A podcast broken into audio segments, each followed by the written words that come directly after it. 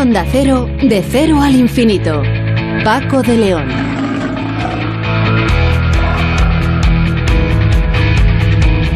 Señoras y señores, muy buenas madrugadas. Bienvenidos a esta cita semanal que mantenemos cada siete días aquí en Onda Cero, de cero al infinito, para hablar de aquellos asuntos que más nos interesan.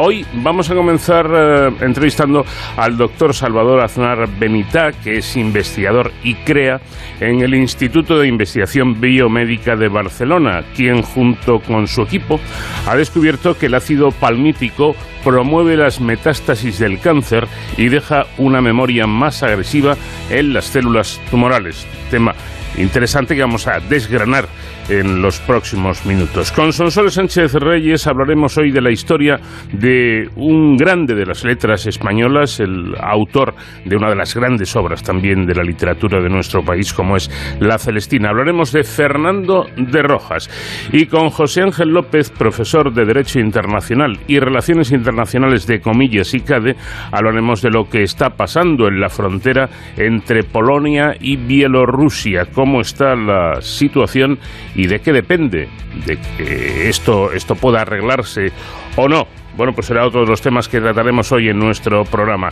Vamos a conocer eh, el trabajo de Kiko Rovira Beleta, que es traductor audiovisual. Él es el responsable de la traducción de más de mil películas y capítulos, capítulos de series eh, de televisión, destacando títulos como El nombre de la rosa, La La Land, Sentido y Sensibilidad, Star Trek, Star Wars, Marvel y además eh, autor de frases célebres como aquella de Sayonara Baby o Hasta el infinito y más allá. 36 años de carrera avalan a uno de los mejores traductores audiovisuales de España. Y con Juan Manuel García, investigador del CSIC en el Instituto Andaluz de Ciencias de la Tierra, eh, hablaremos de un trabajo que acaba de realizar sobre el experimento de Miller. Esto lo estudiábamos hace años en, el colegio, en el instituto, en, en el bachiller. Miller descubrió que el famoso mm, eh, factor a, la hora de establecer mm, cómo eran las condiciones en la aparición de la vida en la Tierra primigenia era una cosa, era una cosa que él decía, pero parece ser que se equivocó en algo. ¿En qué falló o qué es lo que no tuvo en cuenta el famoso químico estadounidense? Lo comentaremos con nuestro invitado. Y antes de terminar el programa, como cada semana es norma, encontraremos unos minutos para hablar de seguridad y emergencias en Héroes sin capa con David Ferrero. Y hoy disfrutaremos de la música de nuestro invitado esta semana, que es eh, nada más y nada menos que Elvis Costello.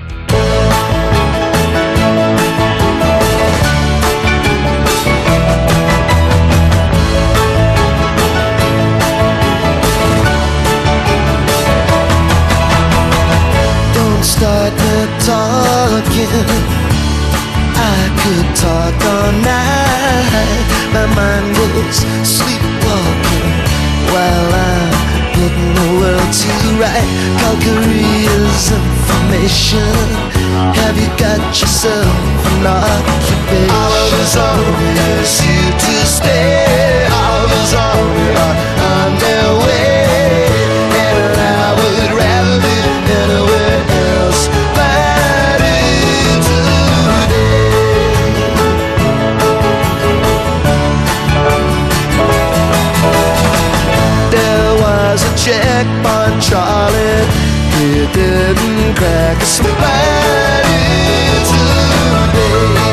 El 90% de las muertes por cáncer son debidas a las metástasis, es decir, a, la expansión del tumor primario a otros órganos vitales.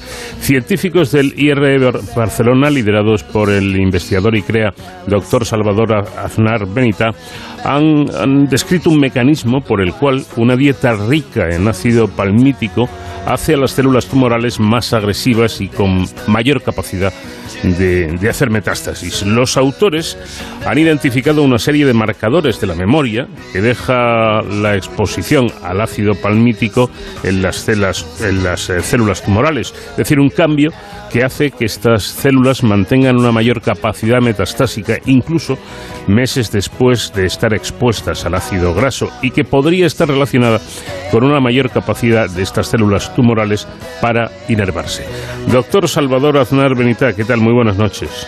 Buenas noches, ¿qué tal? Muchas gracias eh, por, por, por, por nuestro trabajo. Un placer. Bueno, el ácido palmítico, vamos a empezar con esto, es el principal ácido graso eh, saturado presente en el cuerpo del ser humano, así como mm, en su dieta, constituyendo ojo, aproximadamente el 60% de, de, la, de la dieta de la misma.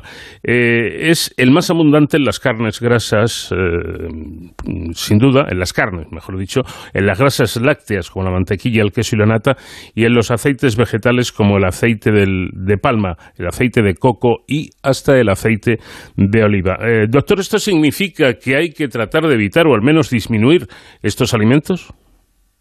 Sí, eh, mira, yo, yo creo que el, controlar la dieta es una cuestión casi de, sentido común, ¿no? No hace falta quizás entender los mecanismos, ¿no? O, ser investigador o investigadora para saber que, bueno, todo en su justa medida, como bien has dicho, el ácido palmítico es esencial para nuestra vida.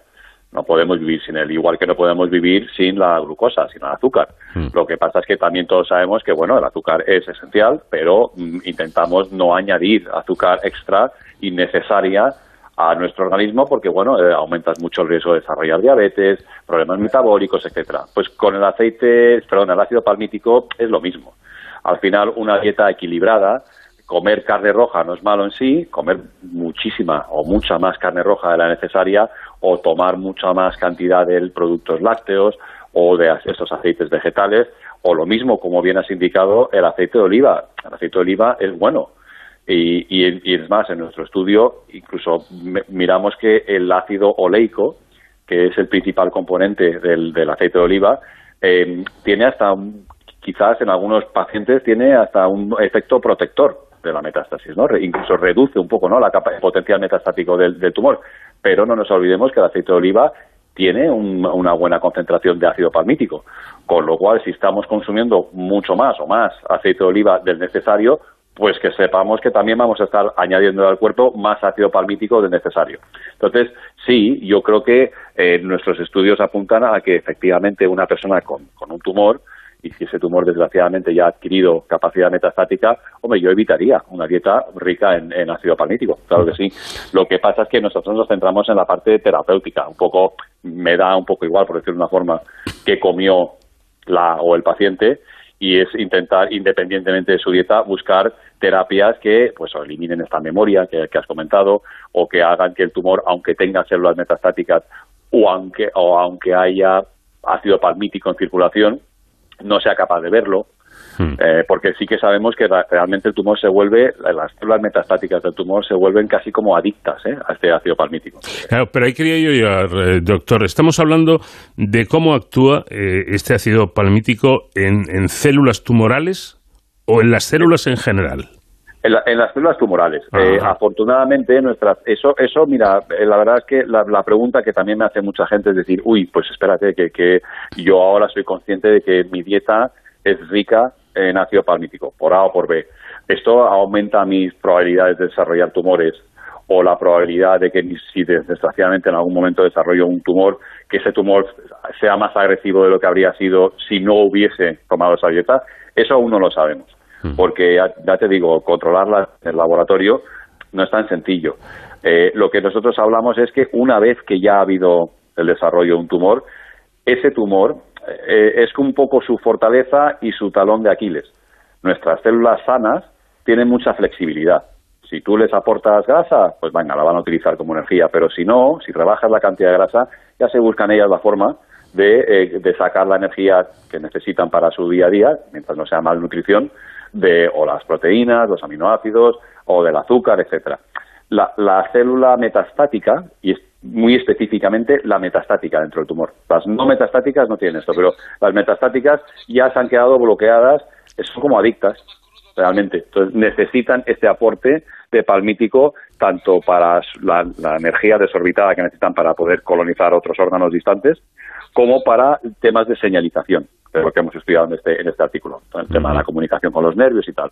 Entonces, claro, esta es su fortaleza, pero al estar adicta, si nosotros encontramos formas de impedir que esta célula o bien ingiera ese ácido palmítico o si lo ingiere poder que, o sea, hacer que el ácido palmítico no sea activo, digamos, en la célula, pues lo que vemos es que la célula no lo aguanta. Nuestras células normales sí que lo aguantarían y eso es lo que nos da, es una ventana, nos proporciona una ventana terapéutica. Es decir, bueno, que, que, que, no, mm, si inhibimos la capacidad de las células metastáticas de ingerir el ácido palmítico, que esto luego no tenga un problema en el corazón de la persona, que también ingiere el ácido palmítico. El corazón se busca la vida, mientras que el tumor no, no es capaz de hacerlo. Y, esa ventana terapéutica es la que nos interesa mucho, claro. Eh, está claro entonces que esa memoria de la que eh, hablábamos eh, que deja la exposición del ácido palmítico en las células es, es, la responsable, o en buena parte responsable del aumento de probabilidad de, de metástasis. Pero, vamos a ver, entra, entra, aquí en juego otra cuestión. Las, las células Schwann, creo que se dice así, Schwann, que, sí. Schwann, que son células gliales que se encuentran en el sistema nervioso periférico y que acompañan a las neuronas durante su crecimiento y desarrollo de su función. Y ustedes dicen que esta eh, identidad más agresiva promueve la activación de estas células de Schwann asociadas al tumor, así como la secreción de un tejido extracelular que cuando se bloquea frena la capacidad metastásica del tumor. ¿Qué es ese tejido extracelular? Sí, mira, esto, esto es muy, muy interesante. No, no voy a decir fascinante porque nada, nada relacionado con los tumores es fascinante, ¿no? Pero desde un punto de vista de, de, de, investigación, esto nos llamó mucho la atención, porque lo que nos están realmente diciendo los datos es que la célula metastática eh, está como engañando a su entorno inmediato dentro del tejido pa, para pensar que ese tejido está dañado y necesita repararse. Uh -huh. Cuando, cuando en un momento de, de, reparación, de daño de un tejido sano, ¿vale? Pues una persona que tiene un corte o que ha, ha tenido que pasar por una operación, bueno, luego hay un, hay un periodo que, por supuesto, se tiene que cerrar las heridas, se tiene que regenerar, recuperar el órgano tal, ¿no?, al que se ha operado. Bueno, todo ese proceso regenerativo, por lo general, todas las células de, del entorno dañado se activan para regenerar esa, esa zona dañada para que, la, para que la persona no se muera. Normalmente eso hace, y, y, dentro de ese proceso regenerativo, las células Schwann, que como bien has dicho, acompañan, protegen a, a, las, a la innervación. Y por eso cuando nos hacemos un corte o tenemos un daño, nos duele. Nos duele. Eso, esos son los nervios que están entrando en la zona dañada y que están informándote que, oye, aquí hay un problema. ¿No? Mm. Eh, los nervios son casi de lo primero que se activa cuando un tejido se tiene que regenerar. Y muchas veces incluso son estos nervios y estas células de Schwann que orquestan esa, toda, todas las demás células que tienen que entrar en la zona dañada para repararlo tal, son como las, las primeras que se activan para decirle a su entorno, oye, uy, hay que, aquí hay que arreglar este daño, ¿no? Bueno, desgraciadamente el tumor, sobre todo la célula metastática, está activando es, ese estado de regeneración pero como todo lo que hace el tumor, lo hace en su propio beneficio.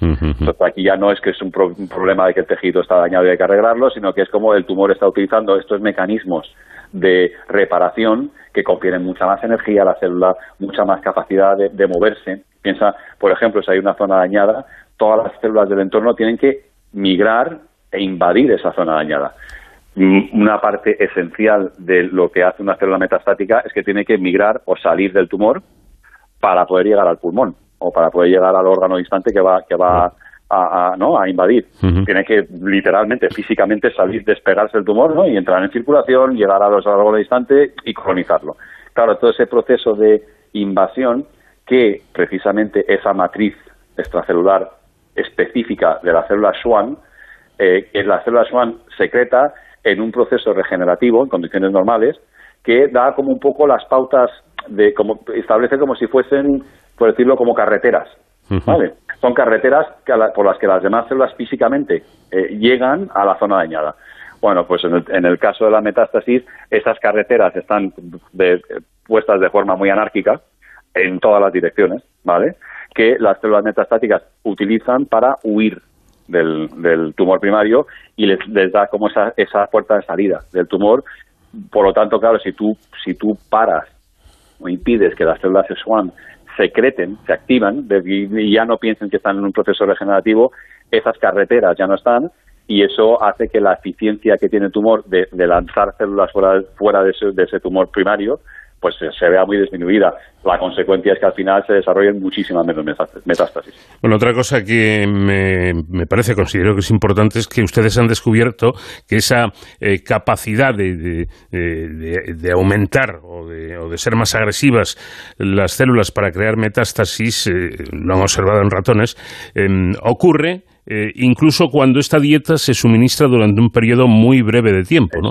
Eso es, y eso, eso la verdad es que es, es, es preocupante, ¿no? Porque y, hemos pensado y seguimos pensando mucho de, por qué por qué está ocurriendo esto, porque eh, el, tumor al final no es como, no es un virus o una bacteria que tiene son bueno, sobre todo las bacterias son organismos vivos que tienen su, su ciclo vital y sus funciones, etcétera.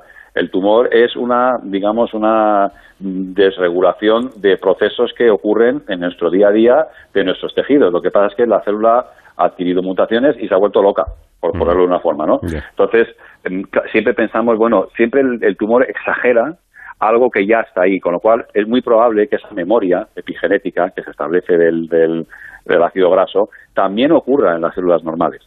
Y por lo general, cualquier cosa que ocurre, bueno, pues ya se ha encargado la evolución de, no decir, bueno, esto ocurre por alguna razón, ¿no? Esto en el fondo es beneficioso. Eh, todos, cuando vamos a, la evolución, muchos se mantienen en un plano hipotético porque quién puede ir a preguntarle a la evolución, ¿no? En los millones y millones de años. Pero bueno, piensa que probablemente ahora, mm, bueno, ahora abrimos la nevera y tenemos acceso a la comida de forma inmediata.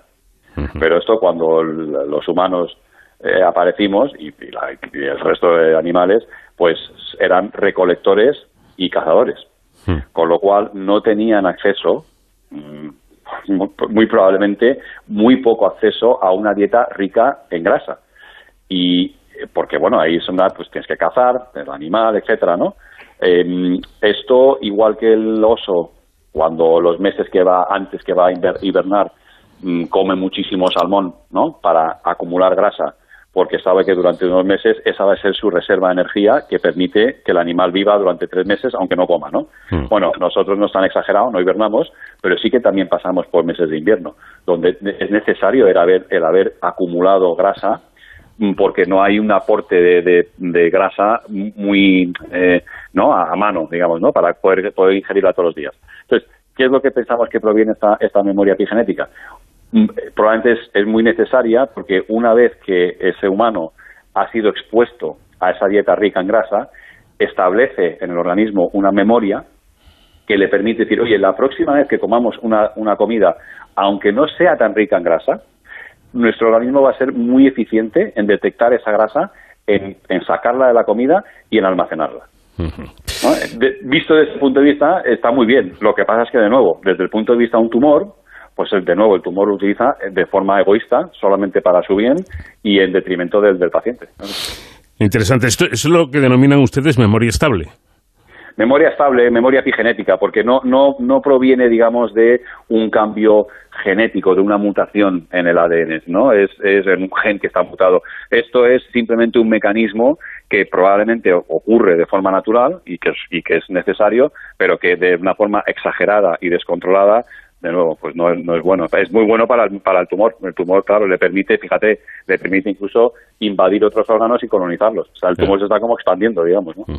Por lo tanto, eh, estos resultados apuntan a, a, que esa agresividad no solo tiene que ver con el metabolismo de las grasas, sino también con esas modificaciones epigenéticas, ¿no? Las modificaciones que, que, genera el ácido sobre el genoma de las células metastáticas. Eso, eso y eso, eso para nosotros nosotros en el 2017 publicamos un artículo también en la revista Nature, donde ya ahí habíamos, fue el, momento en que identificamos a las células metastáticas y que ya eh, esos primeros datos nos decían, oye, dependen mucho de los ácidos grasos. Pero en este primer artículo nos centramos en el plano energético porque en aquel momento es el que nos pareció el más lógico.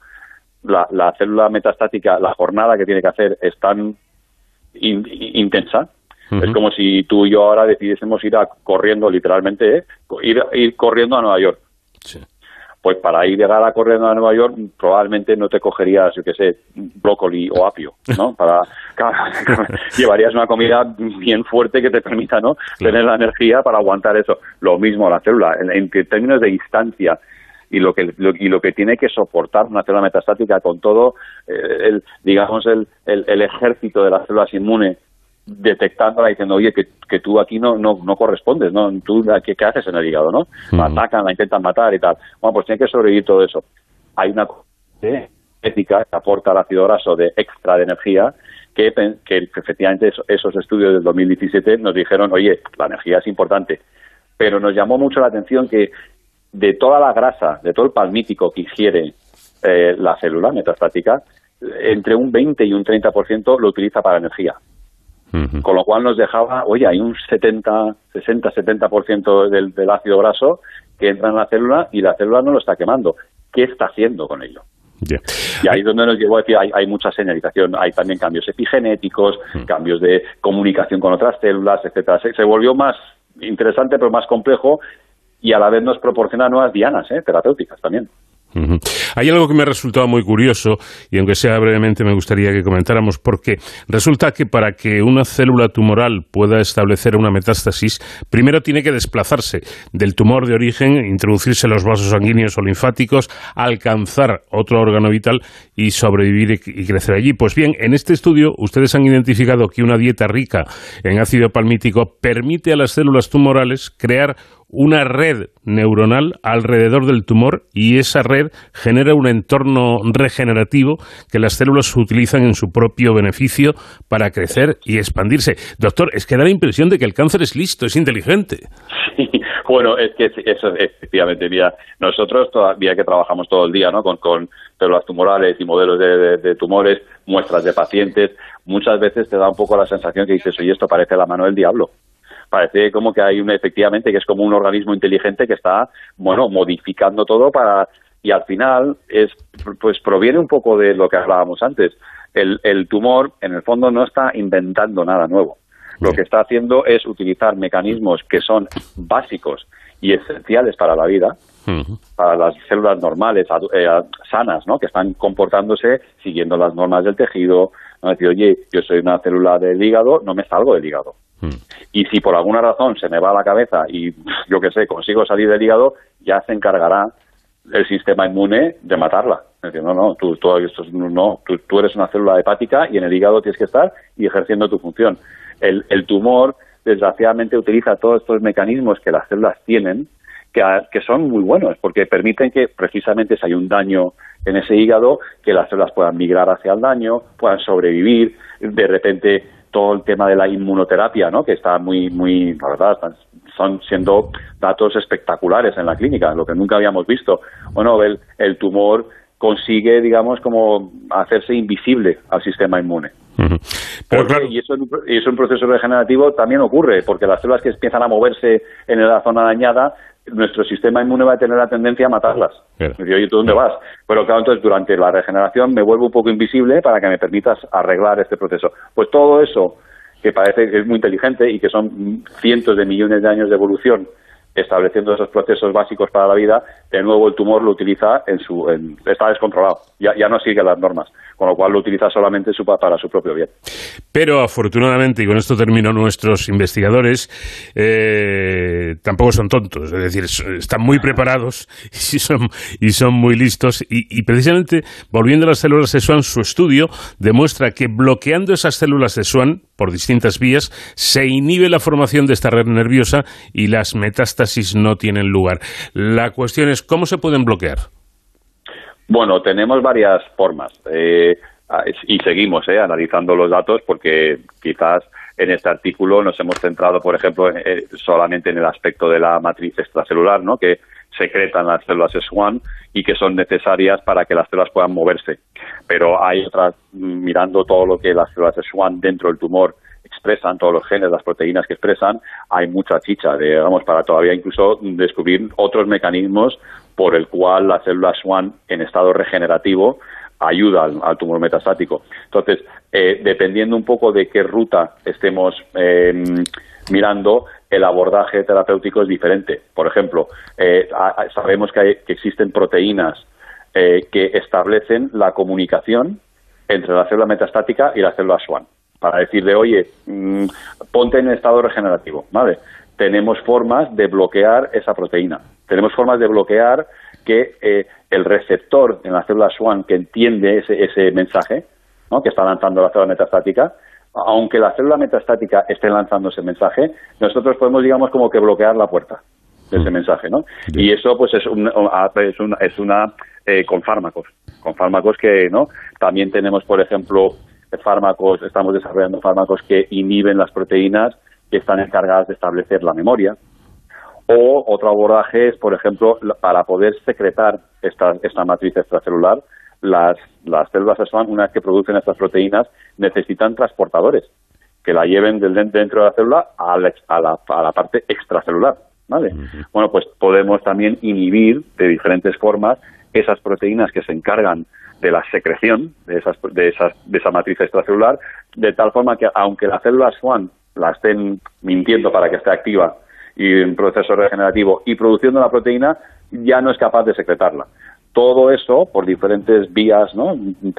abordajes terapéuticos, al final lleva a la misma conclusión, que todo ese eh, proceso pro-regenerativo aberrante ya no sea, mm, adecuado y, por lo tanto, mm, rebajas mucho el potencial metastático del tumor al final. Doctor Salvador Aznar eh, Benita, qué bien lo explica usted, ¿eh? Gracias. Bueno, es que pensamos, nos tiramos muchas horas pensando en ello, ¿eh? Sí, sí, sí, pero, pero luego hay que saber explicarlo y eso no es fácil. Eso no es fácil, pero usted lo ha logrado. Pues ha sido un placer, de verdad, charlar con usted, darles eh, a usted y a todo su equipo la enhorabuena por este trabajo tan importante eh, porque puede abrir la puerta a muchas vías terapéuticas y, cualquiera de estas cuestiones, hablando de cáncer, siempre, siempre es resaltable. Gracias y hasta una próxima ocasión. Muchísimas gracias a vosotros. Hasta luego. Gracias.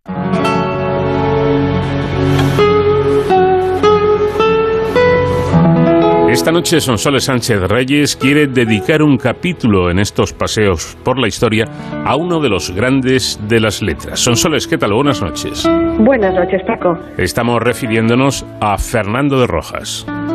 En efecto, y 1475 es la fecha probable del nacimiento del autor de la gran obra La Celestina, en la Puebla de Montalbán, Toledo, a partir de los datos dados por él mismo su identidad quedó desvelada de forma concluyente por los documentos que exhumó hace un siglo Serrano y Sanz, más dos procesos de 1584 y 1616, incoados respectivamente por su nieto, el licenciado Hernando de Rojas, y por Juan Francisco Palavasín y Rojas. Sobre su vida poco conocemos, salvo lo extraído del proceso de su nieto contra la ciudad de Talavera de la Reina para probar su hidalguía. Según dicha probanza, los padres de Fernando de Rojas fueron Garci González Ponce de Rojas y Catalina de Rojas, con toda probabilidad judeo-conversos, lo cual les ocasionaría problemas con la Inquisición. Stephen Gilman, estudioso de Fernando de Rojas, opina que su padre fue Hernando de Rojas, quemado en la hoguera por la Inquisición de Toledo. El origen converso de Rojas influenciaría su obra. La ausencia de fe firme justificaría el pesimismo de la Celestina y la falta de esperanza en su final.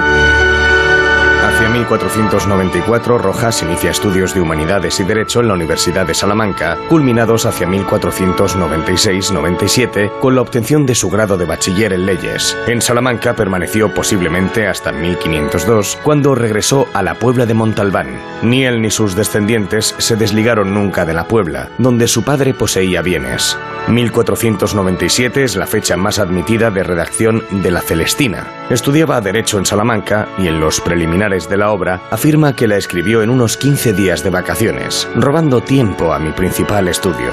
En 1499 se publica la primera edición conocida en Burgos por Fadrique de Basilea. En 1507, Rojas se casa con Leonor Álvarez, hija de Álvaro de Montalbán, converso de la Puebla de Montalbán, que tendría graves problemas con la Inquisición, siendo encarcelado en Toledo. En el proceso inquisitorial entre mayo de 1525 y octubre de 1526, a su suegro por judaizante, este intentó, sin conseguirlo, que fuera su letrado Fernando de Rojas. El testimonio del suegro relevó la ascendencia conversa de Rojas. Leonor llevó como dote de boda 80.000 maravedíes. Tuvieron cuatro hijos y tres hijas, entre ellos Juana, que nació en Talavera y murió en 1557. Juan, que pasó a las Indias y murió en 1535. Y Francisco, que nació en Talavera y fue letrado y alcalde mayor de la ciudad en 1542, un año después de morir su padre. El 14 de junio de 1508, en el ayuntamiento de Talavera de la Reina, el bachiller Fernando de Rojas, vecino de la Puebla, es presentado como alcalde de Talavera. Por entonces, Rojas debió fijar su residencia allí. Tres décadas, hasta 1538, alterna su cargo de alcalde, que dictaba sentencia en los pleitos civiles, con la profesión de abogado de las principales familias talaveranas vivió en una casa que poseía donde empezaba la actual calle de Gaspar Duque, al menos hasta 1528. Más tarde se trasladó a una casa lindante con la iglesia colegial en la calle de los Siete Linajes, hoy José Luis Gallo, donde murió. No vivían con lujo, dos alfombras, siete almohadas de asentar, un escaño viejo, bazares, bancos, camas, sillas, un establo con mulas, 34 tinajas de vino de varios tamaños y un despacho con biblioteca. Dos mujeres trabajaban para ellos en el hogar, Francisca del Álamo y Juana de Torres. El 3 de abril de 1541, Rojas, enfermo del cuerpo, es sano de la memoria, dicta testamento y hace inventario de sus bienes. No sabemos la fecha exacta de su muerte en Talavera de la Reina, puesto que el inventario de sus posesiones, iniciado el 8 de abril de 1541, cita a Rojas como fallecido. Su muerte se produciría entre el 3 y el 8 de abril. Se conserva su testamento muy detallado que permite conocer su abundante biblioteca para la época. Dejó los libros de derecho a su primogénito Francisco, también abogado, y los de literatura profana a su esposa. En el inventario de su biblioteca es extraño que no figure ninguna edición o manuscrito de la Celestina, a pesar de que cuando murió había al menos 32 ediciones de la obra. El inventario de sus bienes, concluido el 21 de junio de 1541, incluye casas, villas y colmenas, valoradas en unos 400.000 maravedíes. Por propia disposición testamentaria fue enterrado con el hábito de San Francisco en la iglesia del monasterio de la Madre de Dios, como se cumplió. Durante siglos se perdió el lugar exacto de la sepultura. Luis Careaga en 1936 realizó excavaciones en la iglesia de dicho monasterio que estaba en pie y publicó en 1938 su trabajo Investigaciones referentes a Fernando de Rojas en Talavera de la Reina, tras encontrar tres enterramientos en la iglesia de la Madre de Dios e identificar, como del bachiller Rojas, el del centro del presbiterio. El esqueleto aparecía un poco inclinado hacia la izquierda y en esta mano reposaba la cabeza. Los restos, en una caja de cobre, se depositaron en el ayuntamiento durante más de 40 años. En 1980 se colocaron en un nicho en el claustro de la colegial, en una ceremonia. No se duda de que Rojas sea el autor de la Celestina, que habría escrito con edad similar a su protagonista, Calisto, 23 años. El autor reveló su nombre y lugar de nacimiento en un acróstico al principio de la segunda edición del año 1500. No se le conoce otra obra, ni es mencionado por sus contemporáneos. A partir de la edición toledana de 1500, siempre aparecerán las octavas acrósticas iniciales del autor excusándose de su hierro, con su identidad. El bachiller Fernando de Rojas acabó la comedia de Calisto y Melibea y fue nacido en la Puebla de Montalbán. En el acróstico, Rojas se denomina bachiller, mientras que en la carta el autor a un su amigo se declara jurista y afirma apreciarse más de sus estudios de los derechos civil y canónico que de componer la Celestina.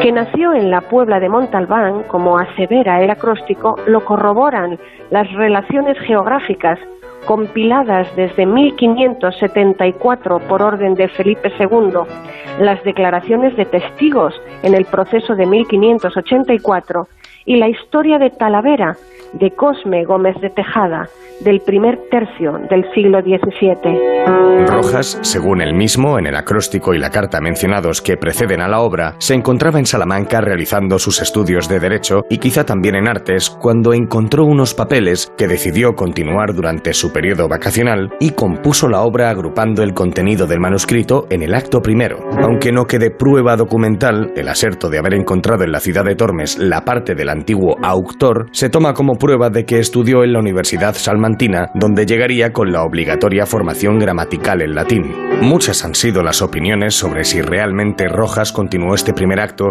o si dicha alusión formaba parte de los tópicos literarios, como en muchas obras de ficción de la época, entre ellas las de caballerías. Los estudiosos, viendo los cambios de estilo, lengua, fuentes y actitudes, aceptan la doble autoría sin asignar el primer acto a un nombre concreto, ni a los dos propuestos por Rojas, Juan de Mena o Rodrigo de Cota. Otros afirman una única autoría. Los estudios más recientes, así como que la obra de Rojas jamás tuvo problemas con la Inquisición ni con la Iglesia en el siglo XVI, reconsideran que nada en ella defiende planteamientos judaicos ni conversos, y en todos los otros procesos y peticiones de hidalguía siempre aparece la familia de Rojas como hidalgos viejos. El autor no ataca a la Inquisición. La desconexión de Rojas con el judaísmo casa con la sinceridad cristiana de su testamento. Hay dos versiones de la obra. Una primitiva, titulada Comedia de Calisto y Melibea, en ediciones en Burgos, en 1499, en Toledo, en 1500 y en Sevilla, en 1501. Consta de 16 actos a los que anteceden los argumentos que Rojas denunciaría como adición de los impresores. El texto de las ediciones de Toledo y Sevilla va precedido de preliminares ausentes en la de Burgos, en la que falta el cuadernillo inicial. Epístola, el autor aún su amigo, once coplas acrósticas donde revela datos sobre su persona y argumento, conocido como general por exponer el contenido de la obra. Las ediciones toledana y sevillana agregan, tras el acto decimosexto, seis coplas epilogales del corrector Alonso de Proaza, alabando la comedia, y la última estrofa con la fecha y el lugar de publicación, que se adaptarían en las sucesivas impresiones. La composición de este texto debió ser cercana a la fecha de las ediciones conocidas y posterior a 1496, año en que salieron de las prensas de Basilea las óperas de Petrarca que Rojas usa. La versión larga presenta un título diferente, Tragicomedia de Calisto y Melibea. Y tras las coplas acrósticas hay un prólogo en prosa. El texto se amplía hasta 21 actos, intercalándose cinco nuevos conocidos como Tractado de Centurio, después de la primera cita de Calisto y Melibea en casa de ella, entre el decimocuarto y el decimoquinto de la versión primitiva, cuyos restantes actos incluyen unos 130 cambios. Terminada la obra se añaden tres octavas tituladas Concluye el autor, insistiendo en la moralidad del libro, y las coplas de proaza, aumentadas en una en que se pide al lector comprensión con el fin trágico de los protagonistas. No se ha llegado a un consenso crítico sobre la fecha de su primera edición. Fue antes de 1505, año en que la tradujo al italiano Alfonso Ordóñez. La impresión más antigua conocida sin preliminares es la de Zaragoza en 1507, con añadiduras en la valenciana de 1514. Se añadió un nuevo acto, auto de traso, en la edición de Toledo de 1526 y se repitió al menos en seis más hasta 1560 entre los actos decimoctavo y decimonoveno. Una parte manuscrita del acto primero fue descubierta en 1990. La Celestina representa la sociedad castellana del momento. No diseña una urbe real, se desarrolla en una ciudad genérica. Peculiaridades de la obra son el uso de la lengua vulgar y el estilo trabajado de la prosa, reelaborando la tradición culta con nuestra propia tradición literaria. Hay una pluralidad de fuentes, la comedia humanística, la Biblia, Terencio, la antología Proverbia Senecae, con proverbios de origen diverso, las obras latinas de Petrarca, la Fiammetta de Boccaccio y la literatura en castellano, romances, poetas cancioneriles, libros sentimentales, Cárcel de Amor de Diego de San Pedro, doctrinales, Arcipreste de Talavera de Alfonso Martínez de Toledo, antologías y florilegios. En la Celestina afloran los conocimientos jurídicos del autor. El ambiente universitario debió propiciar el acceso de Rojas a las lecturas de las que quedan reminiscencias en su obra. Hoy día, en la localidad natal de Fernando de Rojas, la Puebla de Montalbán, puede visitarse el Museo de la Celestina, inaugurado en 2003 y dedicado a esta obra cumbre de la literatura española. Pues la historia de Fernando de Rojas y ese museo, que por cierto cualquier momento es apropiado para hacer una visita, es lo que nos ha traído hoy en estos paseos por la historia Sonsoles Sánchez Reyes. Gracias y hasta la próxima semana. Hasta la próxima semana. Un abrazo y gracias a ti, Paco. De cero al infinito.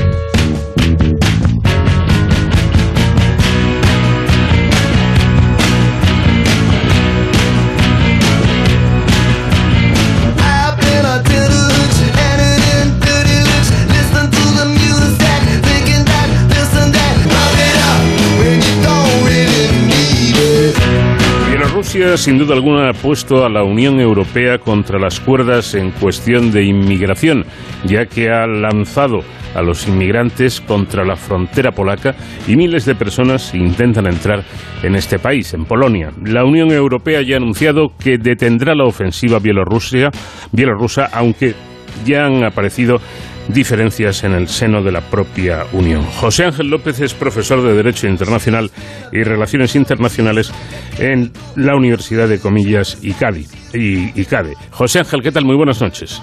Hola, buenas noches. Bueno, ¿qué planes de contingencia tiene, tiene previsto la Unión Europea para, para este asunto? Bueno, pues eh, por la información que está trascendiendo estos días, eh, no tiene ningún plan, eh, digamos, excesivamente elaborado eh, y además es curioso porque eh, que le haya pillado de sorpresa un proceso que se está dando desde hace meses, pues no deja de tener su, eh, no deja de ser paradójico, ¿no?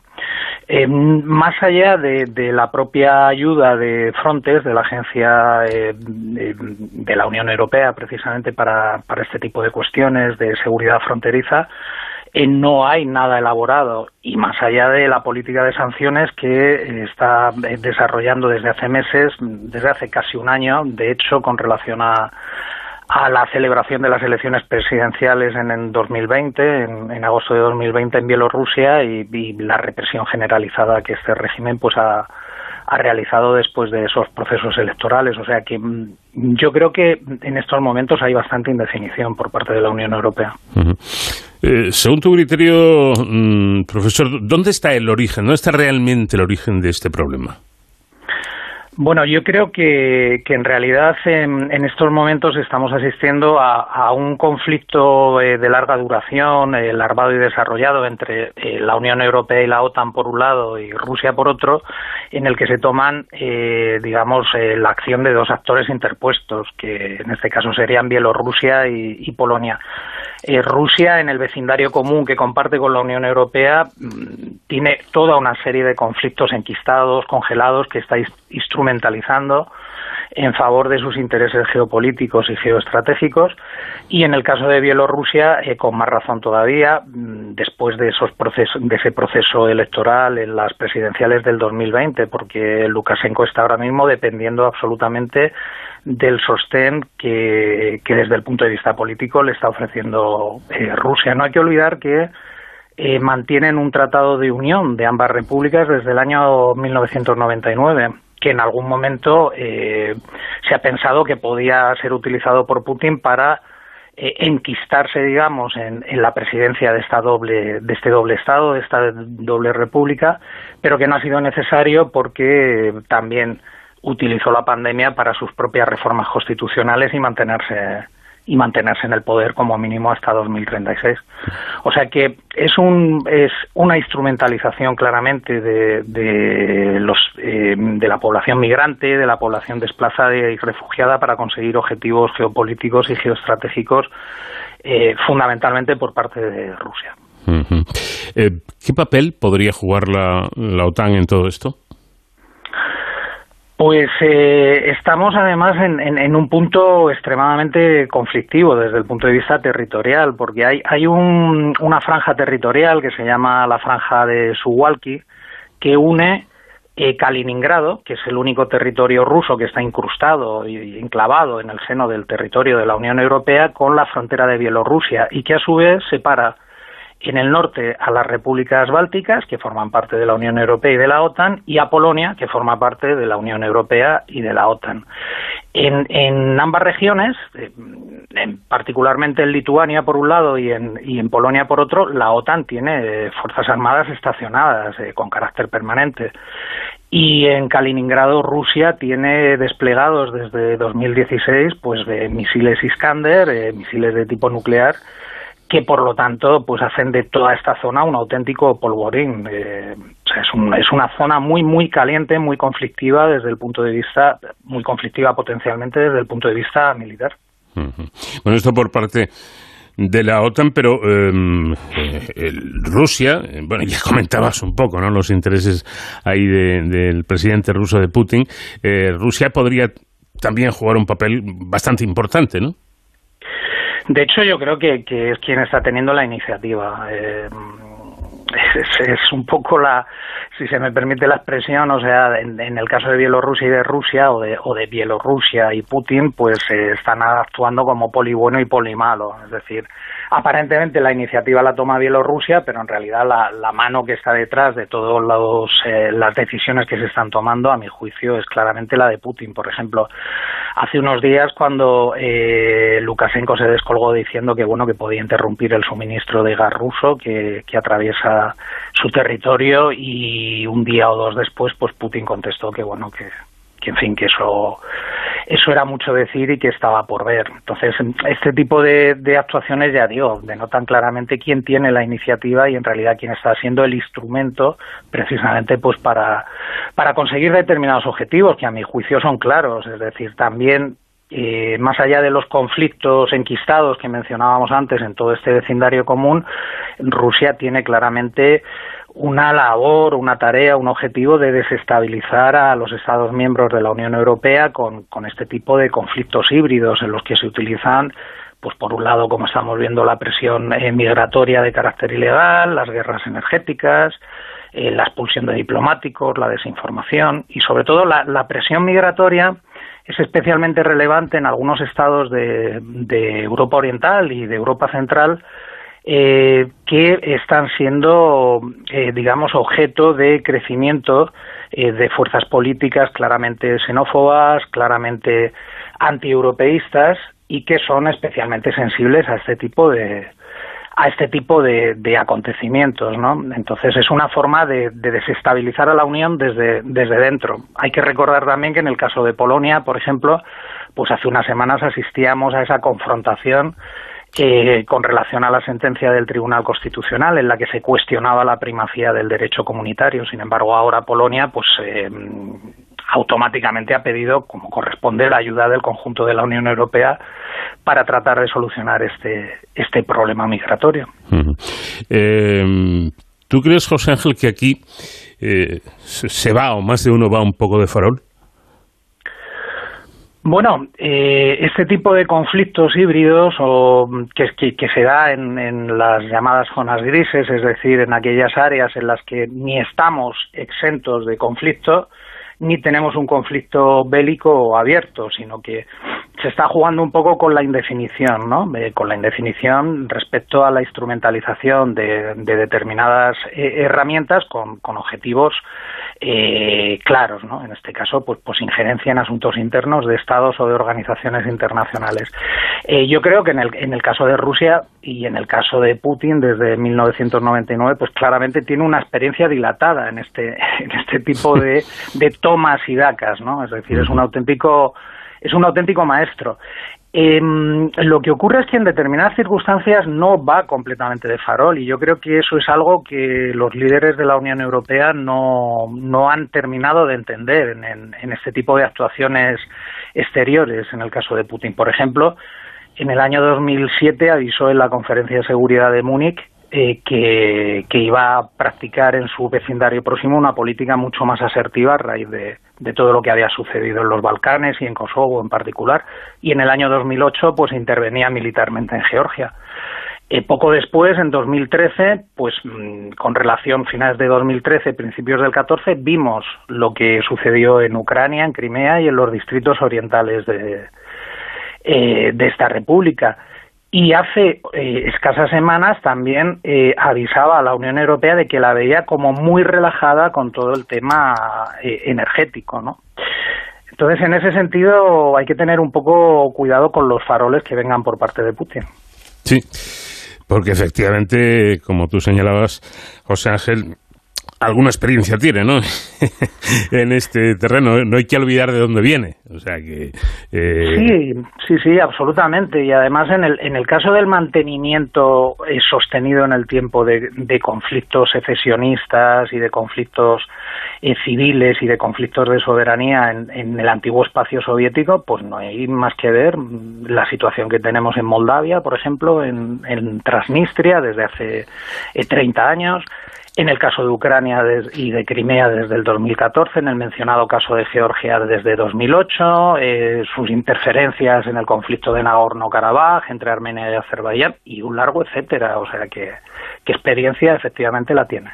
Bueno, y por último, ¿cuál es eh, en este momento la situación en la frontera entre Pol Polonia y Bielorrusia? Bueno, eh, según las últimas informaciones, eh, eh, estamos hablando de que han, de que ha podido el, el flujo migratorio ha podido alcanzar alrededor de 30.000 personas, que no que no es una cifra menor. Mm. Eh, de hecho, eh, como comentábamos al principio de la conversación, eh, es algo que se viene dando desde hace bastantes meses. Por ejemplo, solo durante los meses de verano, en el caso de Lituania, no de Polonia, pues ya hay eh, tramitados más de 5.000 expedientes eh, de regulación de la situación de, personas que entraron eh, ilegalmente en, esta república y que se está tramitando el proceso de o bien recepción, o bien expulsión, o bien devolución, ¿no? Eh, en el caso de, de, de, más preocupante, que es el actual, en la frontera entre, entre Bielorrusia y entre Polonia, nos estamos encontrando con que desde el punto de vista de la acción humanitaria, porque hemos estado hablando mucho de geopolítica, de geoestrategia, pero se nos olvida que el material sensible es, son precisamente el elevado número de personas que están hacinados en unas condiciones eh, infrahumanas. ¿no? Uh -huh.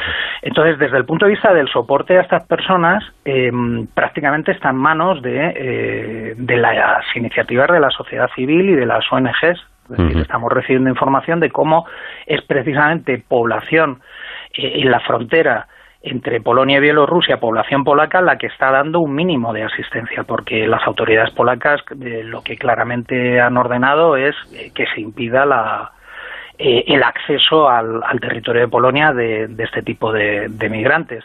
Por otro lado, Lukashenko lo que trata es de taponar el retorno de estas personas a su república. Y, y, entonces, claro, estamos además ante una situación tan inédita como que los movimientos de desplazados por conflictos internos o por conflictos internacionales, eh, por ejemplo, como consecuencia de la crisis de Siria, pues, pues eh, se han manejado de forma muy errónea, como la experiencia ha demostrado, por parte de la Unión Europea. Pero es que en este caso lo inédito es que se haya ido a buscar a esta población al, al, al, origen, digamos, es decir, pues, por ejemplo, en la zona de Oriente Medio, a Irak, eh, primero a través de vuelos de Belavia de las líneas aéreas bielorrusas, eh, que por cierto tienen, eh, como consecuencia de las sanciones, eh, está impedido el acceso al, al espacio aéreo de la Unión Europea, pero también incluso con actores como Turquía, que recordemos que tiene un acuerdo con la Unión Europea precisamente para frenar la entrada de, de, población refugiada y de población inmigrante eh, con un coste de entre 5.000 y 6.000 millones de euros anuales. Mm. Y sin embargo, Turkish Airlines ha estado participando en, en este tipo de vuelos. Yeah. Por eso las sanciones que se han aprobado hace un par de días también van destinadas a este tipo de compañías que cooperen en esta situación. Por lo tanto, volviendo un poco al origen de la conversación, yo he hecho en falta por parte de la Unión Europea algún tipo de reacción más orientada hacia eh, la población vulnerable que está ahora mismo en una situación de impas y en tierra de nadie. Pues José Ángel López, profesor de Derecho Internacional y Relaciones Internacionales de Comillas y CADE, muchísimas gracias por habernos atendido. Un abrazo. Un abrazo. Oh, my baby, baby.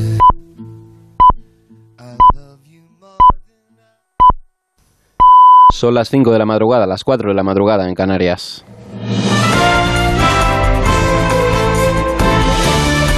Noticias en Onda Cero. ¿Qué tal? Buenas noches. Europa se enfrenta a una nueva ola de coronavirus y endurece restricciones. Ya son varios los países del continente que han impuesto nuevas medidas para responder a la nueva oleada de casos. En Alemania, por ejemplo, el estado de Sajonia ha decretado el cierre parcial de la vida pública. No habrá allí actividades culturales, deportivas y de, y de ocio y tampoco abrirán los bares y, y discotecas durante al menos tres semanas. En otros países, como en Austria, se ha aprobado un confinamiento general que será efectivo desde el próximo lunes. Diana Rodríguez. Europa se ha visto obligada a volver a las restricciones, con muchos países blindándose ante el aumento de casos, no solo acorralando a los no vacunados, sino con medidas que afectan a la totalidad de la población. El caso más extremo, el de Austria, con una de las tasas de vacunación más bajas de Europa, un 66%, que ha decidido confinar a toda la población desde el próximo lunes. Un confinamiento general comenzará el lunes durante un máximo de 20 días. Se reconsiderará pasados los 10 primeros días. Acabará automáticamente el 13 de diciembre como muy tarde. A partir de ese día no habrá confinamiento para los vacunados o recuperados de la enfermedad. El canciller austriaco anunciaba además que el 1 de febrero de 2022 comenzará la vacunación obligatoria. Alemania ya habla de una situación de catástrofe nacional con más del 30% de alemanes no inmunizados y derivando a pacientes a hospitales italianos, mientras que Italia ha encargado la compra de 100.000 fármacos antivirales. En Grecia el pasaporte COVID caducará a los siete meses y a partir del lunes los no vacunados no podrán entrar en ningún recinto cerrado. De fuera de nuestras fronteras, les contamos también que el secretario general de la OTAN, Jens Stoltenberg, denuncia la actitud de Rusia, que califica de cínica, en relación con la presión migratoria en las fronteras de Polonia y otros países miembros de la Alianza Atlántica. Stoltenberg alude a la situación creada en las fronteras de Polonia, Letonia y Lituania con Bielorrusia, donde miles de migrantes procedentes de Irak, Siria y Afganistán pretenden entrar en territorio de la Unión Europea. Una situación que la OTAN califica de preocupante, acusando a Lukashenko, presidente de Bielorrusia, de utilizar a los migrantes con la intención de presionar a otros países. La situación en la frontera entre Bielorrusia y Polonia, pero también con Lituania y Letonia, es profundamente preocupante. La utilización por parte del régimen de Lukashenko de personas vulnerables con la intención de presionar a otros países es cínico e inhumano. La OTAN mantiene toda la solidaridad con sus aliados. Permanecemos vigilantes y estamos preparados para una ayuda más amplia a nuestros aliados.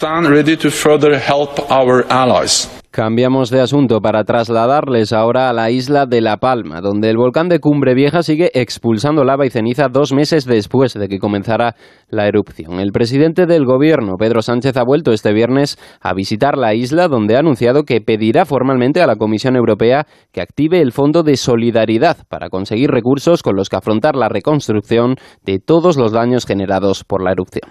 Hemos comunicado ya formalmente a la Unión Europea que vamos a presentar una solicitud para activar el Fondo de Solidaridad con la isla de La Palma y para ello, y a pesar de que todavía no ha acabado la erupción, estamos actualizando permanentemente la valoración de los daños que según la delegación del Gobierno se elevan ya a 74,45 millones de euros en los municipios de Los Llanos, de, del Paso y de Tazacorte junto a la red eh, viaria de, del Cabildo. Y de Estados Unidos les contamos que Kamala Harris ha asumido durante 85 minutos la presidencia del país. Se convierte así en la primera mujer en ocupar, aunque durante un breve periodo de tiempo, la presidencia de Estados Unidos, mientras Joe Biden era sometido a una colonoscopia rutinaria.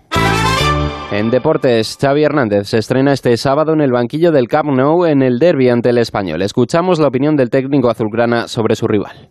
El español es un muy buen equipo, muy bien trabajado por Vicente Moreno, te puede presionar alto, que lo ha hecho en muchas situaciones, se puede poner en bloque bajo y no les haces mucho daño porque defienden bien, es un equipo muy solidario, capaz de salir en transición rápida, ofensiva, en estrategia también han, marcado muchos goles, eh, tienen poderío físico, estamos hablando de un español muy rico en muchas cosas, ¿no? Entonces, partido complicado, en el fútbol siempre hay un oponente que se prepara, ha tenido tiempo además Vicente preparar muy bien este partido y será un partido difícil, complicado, con mucha tensión, con mucho ritmo, pero bueno, es lo que esperamos y nos hemos nos estamos preparando para competir bien.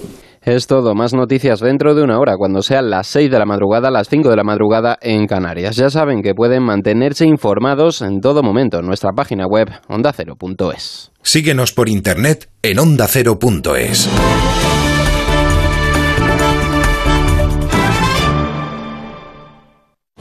Este sábado regresa el tren de la liga y con un nuevo pasajero. Xavi Hernández debuta en el banquillo azulgrana en el derby Barcelona español.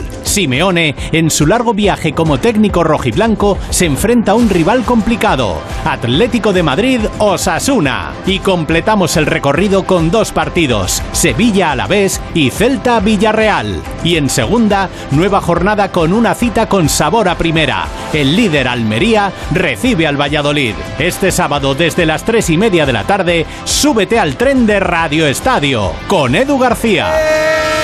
¡Tren de Radio Estadio! Para que Te mereces esta radio. Onda Cero, tu radio. Como el perro y el gato. En estos casos en los que un animal no tiene la educación suficiente, Pregunta que nos hace Alicia García desde Mar del Plata. un gatito que está aprendiendo rutinas. Y lo que tienes que hacer con el tema... de- Consulta a Carlos Rodríguez. A ver, en principio el corte de uñas es prácticamente igual. en Recordar a la gente que nos puede enviar sus consultas al podría tener cinco, cinco animales de compañía. Como el perro y el gato. Sábados a las 3 de la tarde, domingos a las 2 y media y siempre que quieras en la app y en la web de Onda Cero.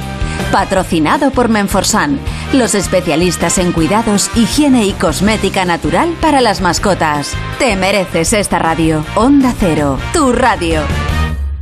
Más información, más participación, más contenido. Hay más de una razón para que prefieras ondacero.es. En ondacero.es tienes la radio en directo, la actualidad y las noticias al momento. Y por supuesto, lo mejor y más destacado de cada programa, para que puedas escucharlo donde y cuando quieras. Ondacero.es. Más y mejor.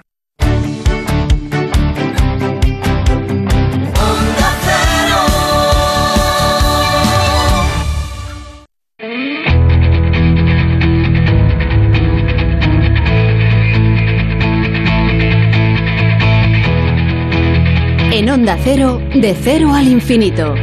Paco de León.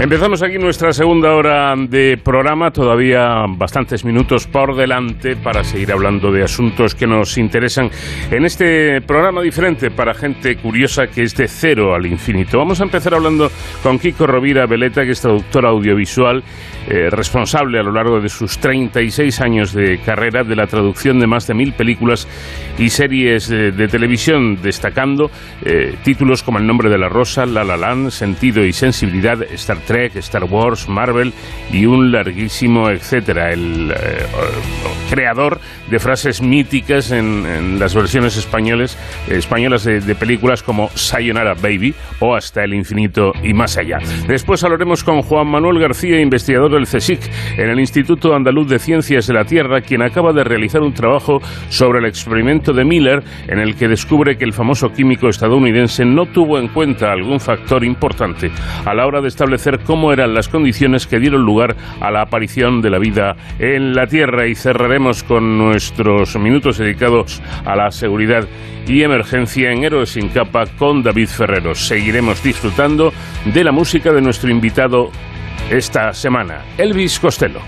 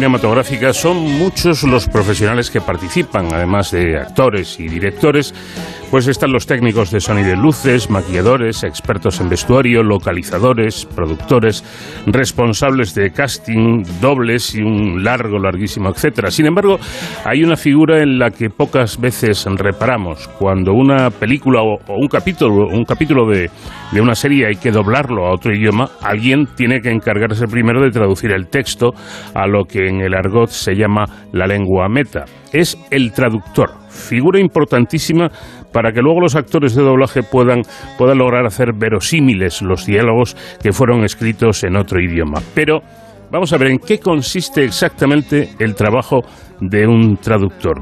Dirán ustedes, por, por- sobre de, de cajón, pues traducir.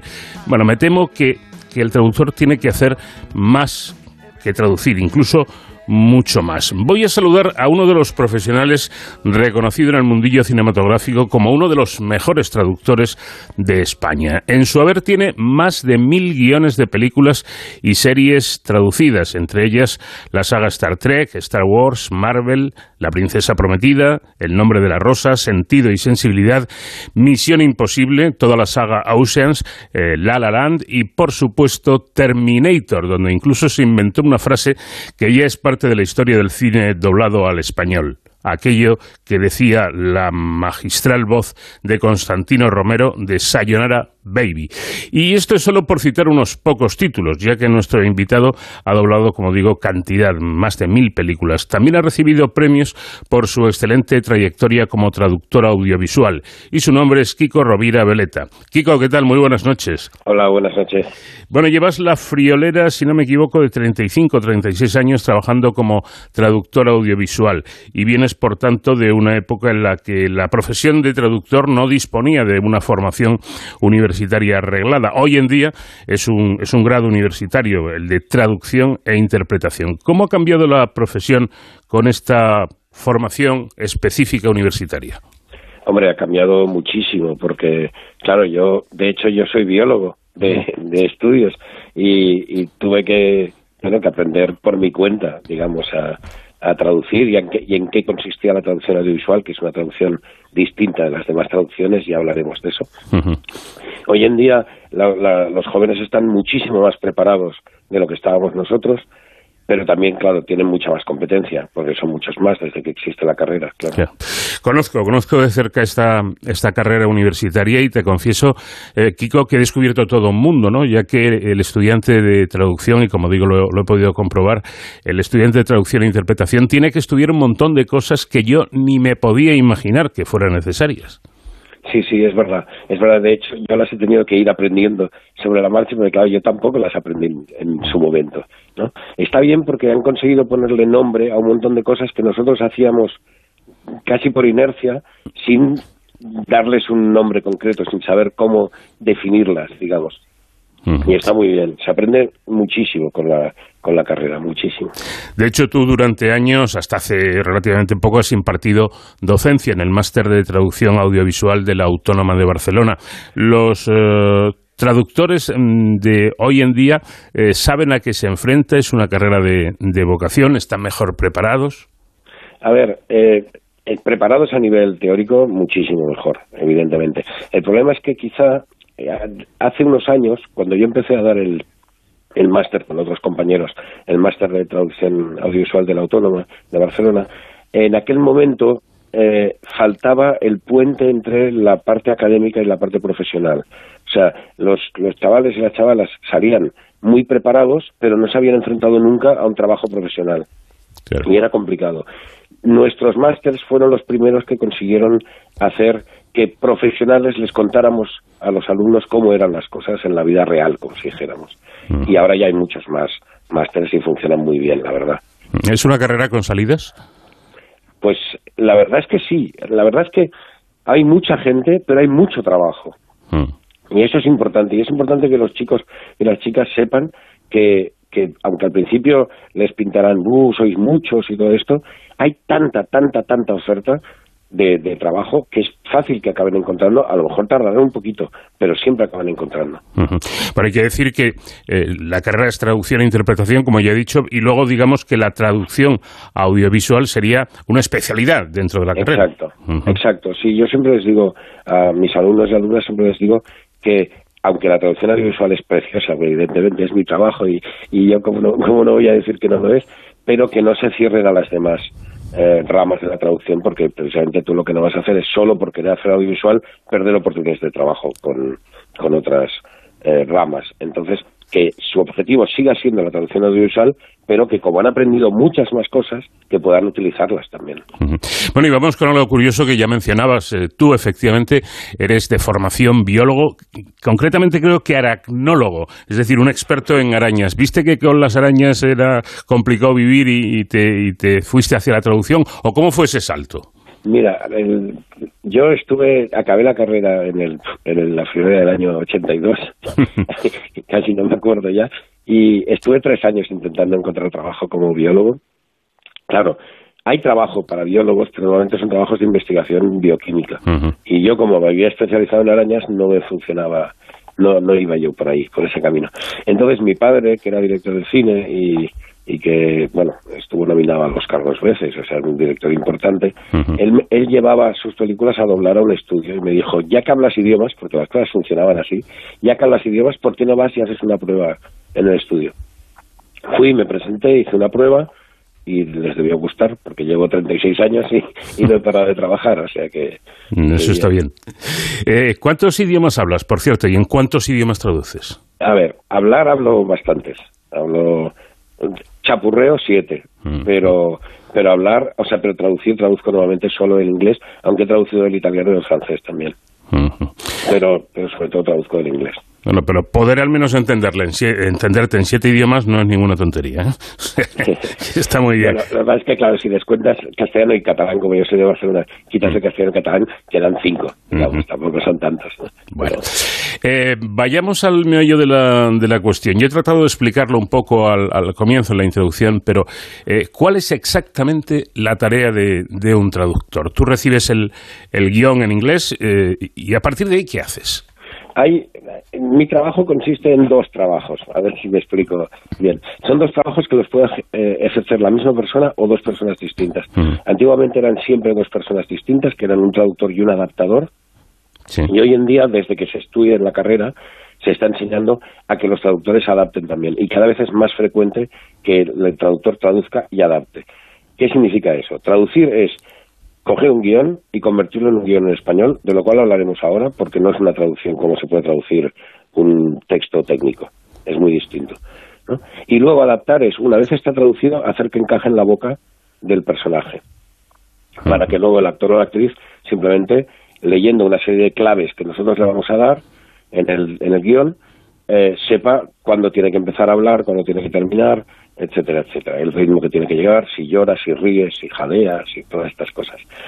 La traducción audiovisual, a diferencia de las demás traducciones, es una traducción que está viva, porque es lenguaje coloquial, y, a, y además va acompañada de una imagen, con lo cual es otra manera de, de, de, traducir. Tú no puedes traducir una película igual que traduces un libro, porque en el libro dirías, eh, eh, mm, dame un beso, dijo tiernamente, por decir algo. En cambio, en la traducción audiovisual, el dijo tiernamente no lo vas a poner, sino que tienes que darle al, a la frase dame un beso, darle ese tono para que el, el personaje que la vaya, el actor que vaya a decirla de ese personaje tenga ese sentido de lenguaje vivo, de lenguaje real.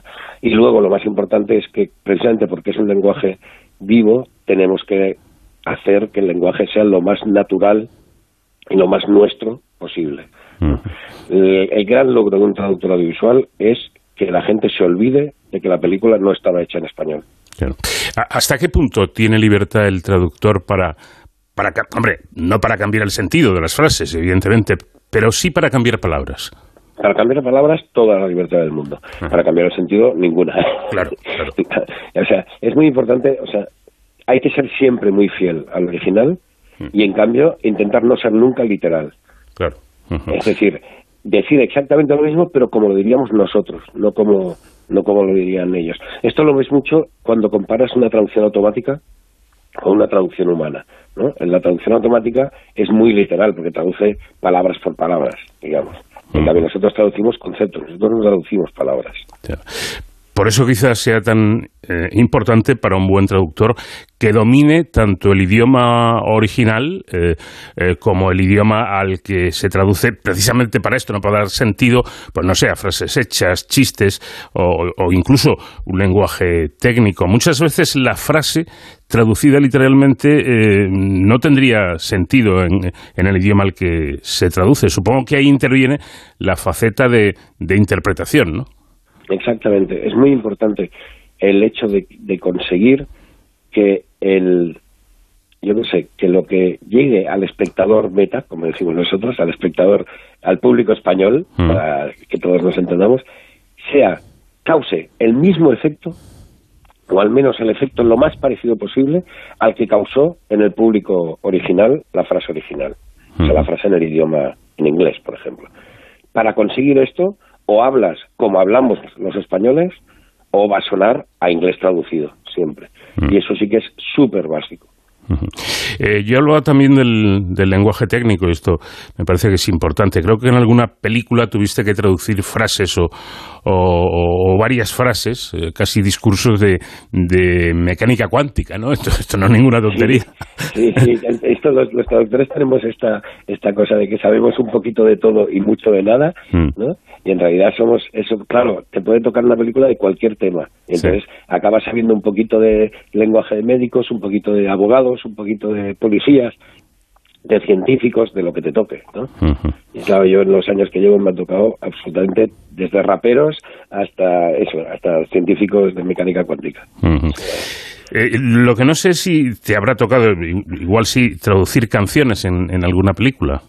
Sí, sí, ¿no? además- es que te, te digo esto, Kiko, porque he descubierto que es todo un mundo, ya que aquí hay que tener en cuenta muchas cosas para que la canción traducida mantenga el ritmo, el mensaje y la, y la melodía, pero manteniendo a su vez el sentido. Es decir, sentido, eh, lo de la canción yo he descubierto que, que no es nada fácil traducirla. No, no. Hay, hay dos maneras de enfocar las canciones. Una es simplemente subtitularlas, que también hay varias maneras de subtitularlas. Si las subtitulas tal cual o las subtitulas rimándolas como si fuera un, un texto de, de canción. Pero cuando toca doblarlas, ahí sí que tienes que hacer de letrista y pensar en el ritmo, en la métrica, en, en, la rima, o sea, todo. Y que tenga el mismo sentido, evidentemente las mismas palabras imposible, porque la forma manda mucho sobre el fondo, pero sí que tenga exactamente la- el mismo significado que tenía el- la canción original. ¿Cuáles han sido las películas con las que más has disfrutado haciendo tu trabajo, traduciendo?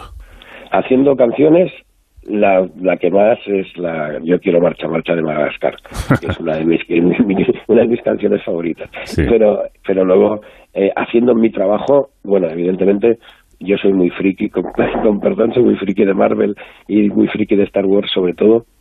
Entonces, cada vez que me ha tocado un- una película de Marvel, he disfrutado como un enano, eso está claro. Pero hay, hay muchas películas, toda la, la, la trilogía de Oceans, Oceans 11, Oceans 12 y Oceans 13, fueron impresionantes las tres películas.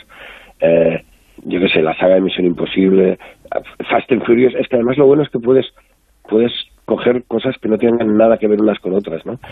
Sentido y sensibilidad, por ejemplo, que es una película, o El nombre de la rosa, El nombre de la rosa, que son películas súper tiernas, ¿no? Súper eh, intensas, digamos, y muy distintas de lo que puede ser Fast and Furious, por ejemplo. ¿Y tu mayor reto a la hora de traducir un- una peli? Supongo, es difícil concretar, pero supongo que lo que más me complica siempre es el humor. Cuando te encuentras una película cómica, sabes que va a ser una tortura. Porque las películas cómicas tienen juegos de palabras, tienen situaciones que no siempre se entienden en nuestro idioma y tienes que, tienes que eh, a veces tienes que hacer un poco de, de encaje de bolillos para que la cosa funcione, ¿no? Eh, por cierto, Kiko, eh, ¿qué, qué sientes cuando ves que alguna frase de tus traducciones acaba, digamos, calando entre la gente eh, y acaba calando tanto que se acaba quedando en nuestra cultura? Como, por ejemplo, aquella famosa eh, frase de, Termin- de Terminator de Sayonara Baby. Sí, es curioso porque, no sé, la sensación es muy especial. Tengo tengo muchas. Claro, en 36 años, lógicamente, hay muchas Mm. frases, ¿no? Desde hasta el infinito y más allá. O Houston, tenemos un problema. ¿Esas son tuyas también? Sí, también, también. O eh, quizá la- una muy típica que decimos siempre es la de Hola, me llamo Íñigo Montoya, tú mataste a mi padre, prepárate a morir, la princesa prometida.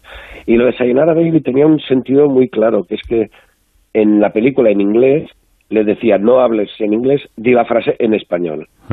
Evidentemente, si tú doblas toda la película al español, no tiene ninguna gracia que le digas no hables español, di la frase en español. Con lo cual teníamos que cambiar esa frase, que era hasta la vista baby, por cualquier otra cosa que no fuera español.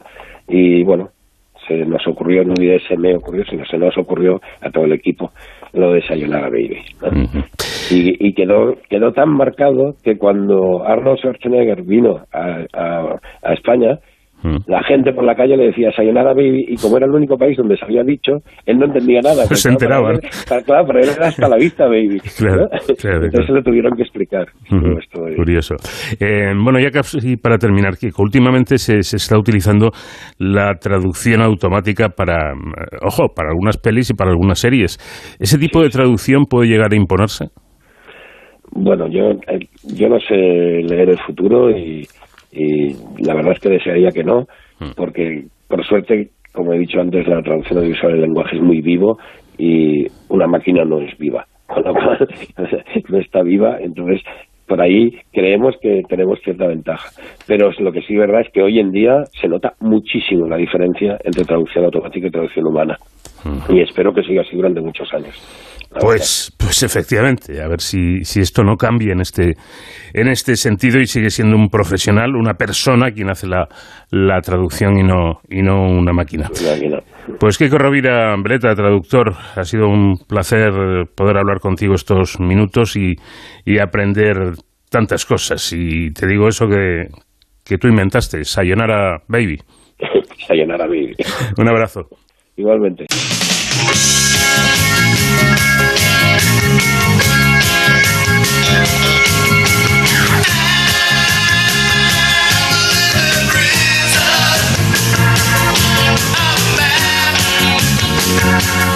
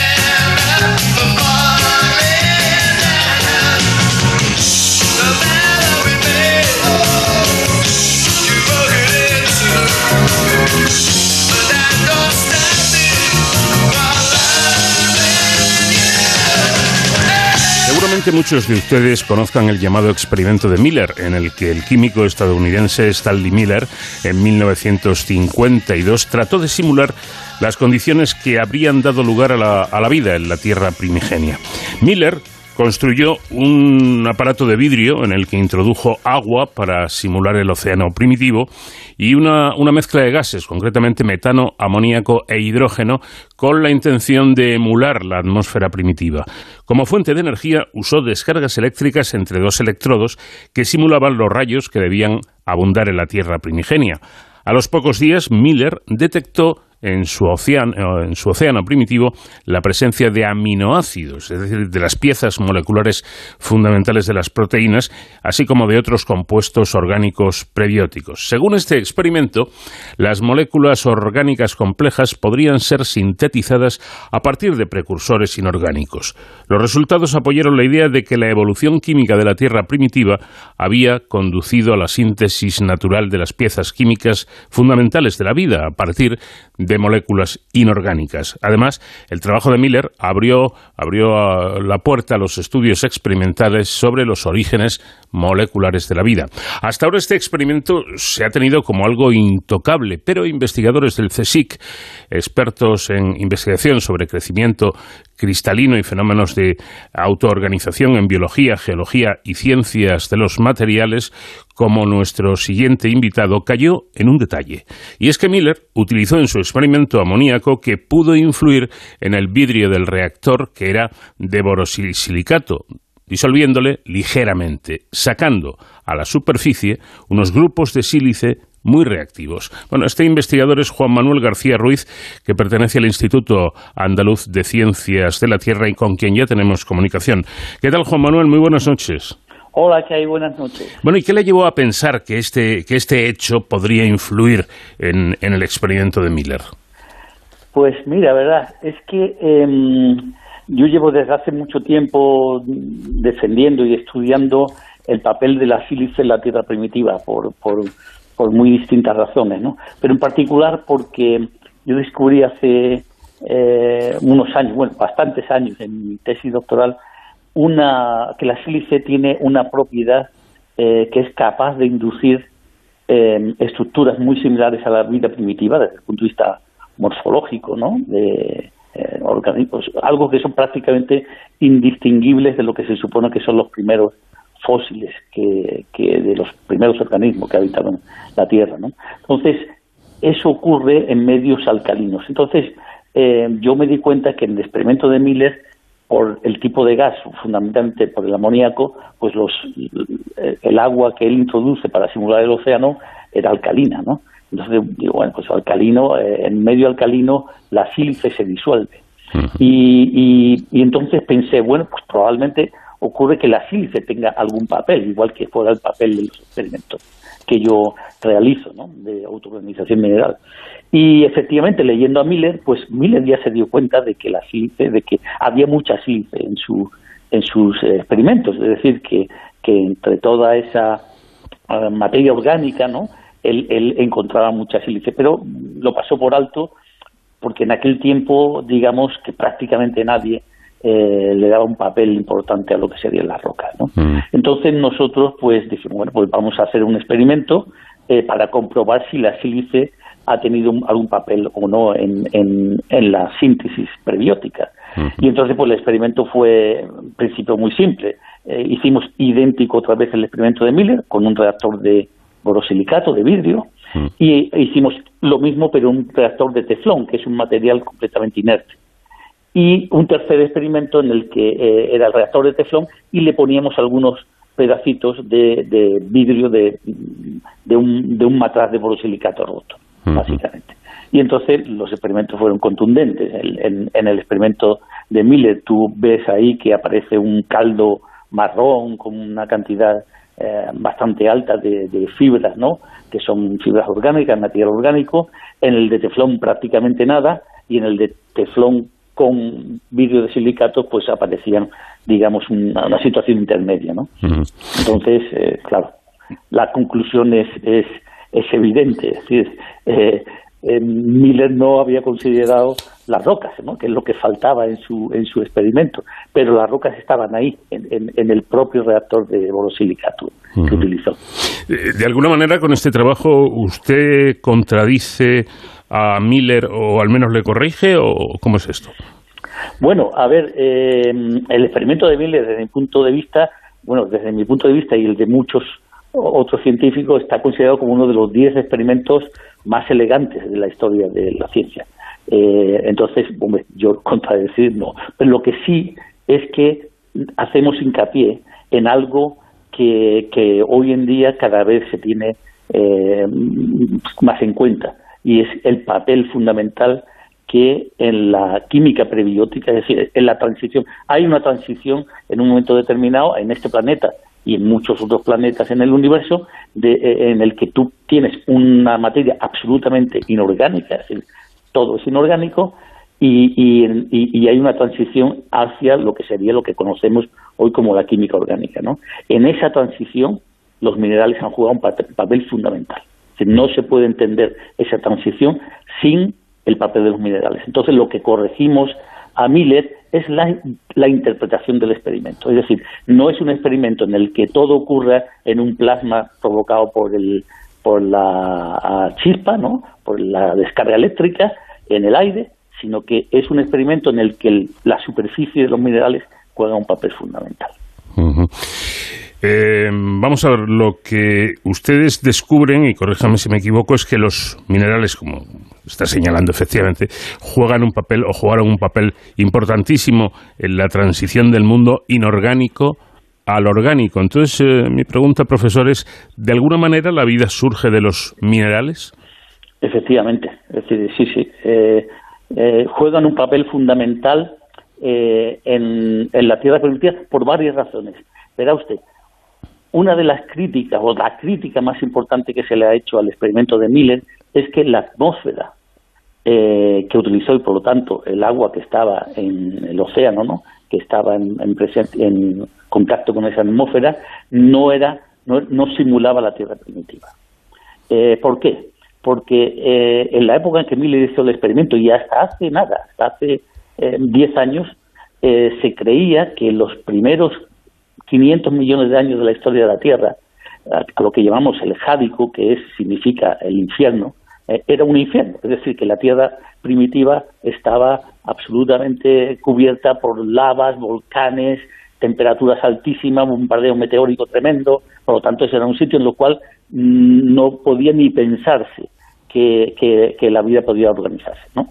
Eh, pero eso ha cambiado, eso ha cambiado porque desde hace unos 10 años sabemos por unos cristales pequeñitos que quedan de esa época, es lo único que queda de los primeros 500 millones de años, unos cristales de zircón, eh, sabemos que ya había agua en la Tierra primitiva hace 4.400 millones de años, es decir, justo después de la formación de la Luna, ya había agua en la Tierra. Entonces eso cambia completamente la, situación. ¿Por qué? Porque si nosotros llevamos razón, y esta es una teoría que venimos defendiendo desde, hace unos años, eh, el, agua condensa sobre una corteza mm, que es de minerales de silicatos, son silicatos de hierro y magnesio. Y esa condensación, y eso lo sabemos, es decir, está demostrado y no hay nadie que lo, que lo, que lo pueda negar, eso da un agua alcalina, es decir, similar, similar a la que se usa en el experimento de Miller, y unas condiciones ricas en silicio. Entonces, eh, la importancia que tiene eso es que bajo esas condiciones se producen fenómenos de autoorganización mineral que a la vez que se están produciendo la materia, la materia orgánica, o sea, se están produciendo esos ladrillos, esos experimentos, esos eh, moléculas que aparecen en el experimento de Miller, ¿no? Ahí nosotros hemos, hemos observado eh, y demostrado la formación no solo de aminoácidos, sino de eh, dipéptidos, es decir, pequeñitas proteínas, eh, nucleobases, es decir, lo que es importante para la formación de ácidos nucleicos. Es decir, se están formando todos esos, esos moléculas orgánicas, los ladrillos de la vida, junto a las y gracias a la presencia de esos, de esos silicatos y a la vez tenemos unas condiciones en las que hay agua, eh, en las que hay mucha sílice, donde se puede eh, producir la autoorganización mineral que podría ayudar a formar lo que realmente nos falta para conocer es, eh, el- cómo aparece la vida en el, en el planeta, que no es ni más ni menos cómo los aminoácidos o las nucleobases se autoorganizan para, para producir las proteínas y los ácidos nucleicos que son la base de la vida. ¿no? Eh, ustedes demuestran en su trabajo que el vidrio de borosilicato desempeña un papel clave ¿no? en, la, en la síntesis de, de Miller. Eh, en- pero claro, ya hemos explicado dónde estuvo el fallo o el, o el error de, de Miller. En, en la Tierra no es así, es decir, no, no, ocurre, no ocurre lo mismo. ¿o ¿Cómo es esto? En la Tierra, como, perdón, en, Sí, bueno, en la Tierra primigenia, quiero decir, eh, en, en- en cómo era la Tierra antes. eh, A ver, el experimento este, el experimento este, lo que, claro, en la Tierra primitiva no había vidrio de borosilicato, obviamente, pero este experimento lo que nos dice es que la superficie mineral, concretamente eh, los grupos OH, del grupo oxidilos del, del- de la, del- la superficie del borosilicato, son los que realmente juegan un papel eh, muy importante la, digamos, la catálisis de, de esos eh, de esas moléculas or- orgánicas ¿no? que encontró Miller y que encontramos nosotros y todos los que han hecho el experimento posteriormente. Lo que esto abre la posibilidad, y es lo que estamos haciendo nosotros, es decir, ahora, bueno, eh, vamos ahora a hacer que lo que estamos haciendo y lo que, bueno, todo el mundo, yo creo que hay ya otros laboratorios en el mundo que están haciendo lo mismo, es decir, vamos a cambiar el vidrio de borosilicato, es decir, a partir de ahora utilizamos solo teflón, de tal forma que es inerte, y ahora lo que ponemos en ese teflón son minerales de los que existía en la Tierra primitiva. Por ejemplo, un experimento, lo que estamos haciendo, que ya se está haciendo en, en mi laboratorio, es poner cuarzo. El cuarzo lo conoce todo el mundo, cristal de roca, ¿no? Eso existía. en la- Y el cuarzo, una de las propiedades del cuarzo es que es quiral, es decir, que hay cuarzos de izquierda y cuarzos de derecha, ¿vale? Entonces, y eso es fundamental para la vida, los aminoácidos que, que, usamos nosotros, que usa la vida, son 20 aminoácidos que son todos de izquierda, ¿de acuerdo? Eh, eh, perdón, de derecha. ¿eh? y, y entonces, eh, en, en- en lo que estamos tratando es de ver si, cuando nosotros ponemos cuarzo en el experimento de Miller, los aminoácidos que se forman llevan inducida la quiralidad, el, el ser de izquierda o derecha que introduce el cristal de cuarzo. Estamos haciendo con otros, con otros experimentos, con otros minerales que sabemos que existían en la Tierra primitiva, ¿no? Y bueno, vamos a ver lo que pasa. Vamos a ver lo que pasa, pero en cualquier caso, eh, este experimento, también lo comentamos antes, abre eh, una puerta a una mayor investigación. Eh, ¿Qué suponen ustedes que pueden llegar a descubrir? Bueno, yo creo que, mm, que mm, bueno, pues podemos llegar a, a- a tener una idea ah, mucho más precisa de cuáles son las condiciones. Una de las cosas, por ejemplo, que este experimento demuestra es que teniendo superficies eh, minerales eh, podemos catalizar la, síntesis de Miller, la síntesis de material prebiótico. Esto, por ejemplo, lo que nos dice es que muchos de los materia orgánica que encontramos en las rocas más antiguas de la Tierra, probablemente el origen no sea biológico, sino que sea un origen de este tipo, un origen inorgánico, abiótico, que se llama decir, que no está ligado a la vida. Es una síntesis que es puramente de, de- de- de los gases que hay en la atmósfera y de las superficies minerales, ¿vale? Y, por ejemplo, en Marte ha- habrá ocurrido lo mismo. Entonces, eh, estos experimentos también son muy interesantes para poder entender en el próximo futuro y ahora mismo la información que nos están llegando de, de Marte, de los robots que tenemos allí, ¿no? Y de los que vamos a tener con la Agencia Espacial Europea en el próximo año. Eh, hablando de atmósfera, explíqueme qué es la atmósfera reductora. Pues una atmósfera reductora, la atmósfera que tenemos nosotros eh, ahora mismo tiene oxígeno y es una atmósfera oxidante. ¿eh? Entonces, eh, esa atmósfera realmente está creada por la vida. Es decir, hace, unos, se supone, unos 2.000, 2.500 millones de años, la vida eh, creó la fotosíntesis, creó la po- posibilidad de, de- producir oxígeno. ¿no? Y entonces, la atmósfera que tenemos ahora es una atmósfera que está eh, creada, diseñada por la, por la aparición y por la evolución de la propia vida. Em, antes de eso, la atmósfera que teníamos, hay gente que dice que es una atmósfera neutra, es decir, que no, no es una atmósfera ni oxidante ni reductora, y otra que defendemos que al principio, muy al principio, es decir, hace 4.400 millones de años, la atmósfera reductora. ¿Qué quiere decir? Que fundamentalmente lo que tenía era metano, metano y algo de hidrógeno. Eh, mientras que después pasa a una atmósfera en el que el metano empieza a reducir su concentración y aparecen fundamentalmente CO2, anhídrido carbónico y monóxido de carbono. Y posteriormente ya la vida, digamos, en la que introduce el oxígeno. Bueno, qué interesante todo lo que nos cuenta Juan Manuel García Ruiz. Tan es así que abusando de su amabilidad, yo le voy a emplazar para que en otra ocasión nos explique algunas de sus investigaciones interesantísimas sobre la formación de los cristales gigantes en, en Naica, México, o los biomorfos de sílice y carbonato, o la cristalización de fármacos y, y proteínas, asuntos como todo, como todo lo que investiga nuestro invitado realmente fascinantes. Así que en otro momento será porque nuestro tiempo termina. Juan Manuel, muchísimas gracias por habernos atendido y por sus explicaciones. Muchísimas gracias a vosotros por la invitación. Vamos de cero al infinito en onda cero.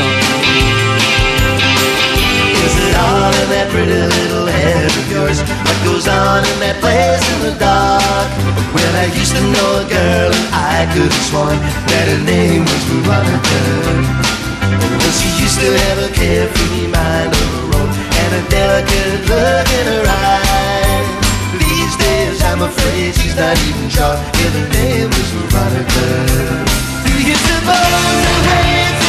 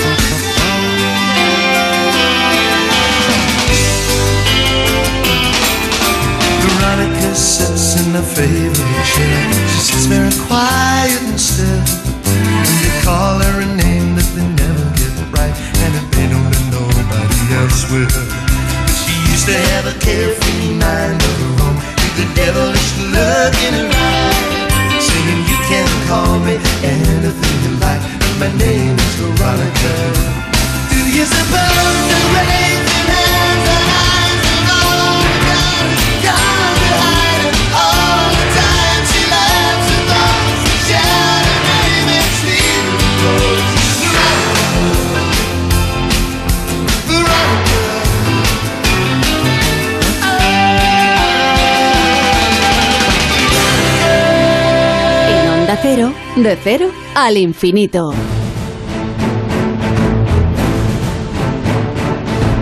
Antes de terminar, como es costumbre en De Cero al Infinito, vamos con nuestra sección dedicada a la seguridad y emergencias con David Ferrero, que hoy nos plantea una cuestión importante. Estamos en época de lotería, todos soñando con el gordo de Navidad. Pues ojo, vamos a escuchar a la Policía Nacional para que compremos la lotería o cambiemos la lotería que, que queramos, pero siempre con seguridad. David Ferrero, buenas noches. ¿Qué tal Paco? Muy buenas madrugadas. Efectivamente hoy vamos a hablar de la Lotería de Navidad, que ya queda menos para que llegue y que bueno, a priori es una cosa muy ilusionante a la que juegan muchas personas en nuestro país, pero que si no lo hacemos, si no llevamos la compra de estos décimos, ¿no? que tanto, tanto se mueven ahora en estas fechas, si no llevamos esa compra de forma segura y te- atendiendo algunos consejos, eh, pues esa ilusión se puede transformar precisamente en todo lo contrario, ¿no? En un verdadero disgusto. Es que, eh, fíjate que hace nada, unos días, la Policía Nacional detectaba la venta de participaciones de lotería falsificadas en la provincia de Ciudad Real. Se trata de una estafa que está circulando desde el mes de septiembre en la que los timadores tratan de vender a la víctima varias papeletas de una supuesta eh, asociación con, fines benéficos. Eh, fijaos que, que esta nueva estafa, tal y como ha alertado la Policía Nacional en redes sociales, quienes han compartido la fotografía del supuesto fraude, eh, se puede ver además que en este supuesto décimo un sello en el que se lee campaña benéfica de ayuda para padres de familias sin trabajo, ¿no? Y además en la parte trasera de la participación aparece un número de teléfono, pero resulta que, que es falso. Bueno, eh, como vemos, eh, este tema es bastante importante porque puede afectar a muchas personas, sobre todo, como decimos, en las fechas en las que estamos. Y para conocer un poquito más y sobre todo saber cómo podemos eh, hacer la compra de, estas de estos décimos de forma segura, contamos con Elisa Rebolo, que es oficial de Policía Nacional y portavoz del cuerpo. Buenas tardes, Elisa, bienvenida. Hola, buenas tardes, ¿cómo estáis? Encantada de estar hoy, hoy aquí con vosotros. Cuéntanos, ¿en qué ha consistido exactamente o en qué consiste esta, esta estafa? Bueno, pues esta estafa consiste en que personas se nos acercan fuera de lugares, lugares oficiales, es decir, en la calle, por ejemplo, y nos ofrecen unas papeletas con algún fin benéfico. En este caso, pues nos decían que era una campaña benéfica para ayudar a padres de familias sin trabajo.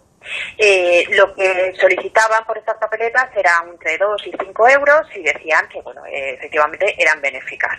Bueno, lo que tenemos que tener en cuenta es que eh, estas papeletas eh, debemos de comprarlas siempre o a personas muy allegadas a la- en las que tengamos confianza o bien en lugares oficiales. Por ejemplo, pues, eh, o, en, sitios que, tengamos confianza, por ejemplo, un colegio o, algo similar, ¿no? No debemos de comprarlas así a la ligera en la calle. Además venía un número detrás de esta papeleta y este número era falso. Eh, en el caso de que queramos mm, pues eh, autentificar este, estos décimos que estas participaciones que nos resulten sospechosas debemos de obtener toda la información preguntarle a esta persona eh, a dónde dónde qué, qué organización o qué asociación es a la que va dirigida llamar si podemos a este teléfono que viene detrás y asegurarnos no bueno todas las precauciones son pocas pero sobre todo lo más importante es eh, comprarlos siempre, adquirir estos décimos o estas participaciones siempre en sitios oficiales o en sitios de mucha confianza. Eh, debemos comprobar que cada participación incluya toda la información obligatoria. Hay una ley que nos dice que, eh, cuál es la información que debe venir en cada papeleta. Y, y esta, esta información es, por ejemplo, el número de décimo al que corresponde la participación, el precio de la misma, el importe que se juega, eh, el nombre y la fecha del sorteo. Es decir, que nos debemos de fijar siempre en los boletos para, para ver si, si realmente tienen toda esta información. Deben reflejar también la denominación y la dirección del organizador de la venta un sello que debe ser legible y contener todos los datos del distribuidor. O sea que tenemos muchas pistas y todas ellas pues nos van a llevar a discernir si este boleto, este décimo, eh, es, eh, es real o nos está intentando estafar. Hmm, Porque claro, el, el problema realmente no está en los décimos que todos conocemos que se compran en las administraciones de lotería, sino en es otros, otros eh, sorteos que también están vinculados al sorteo de la Lotería de Navidad, pero que realizan otras entidades que no son las propias del Estado.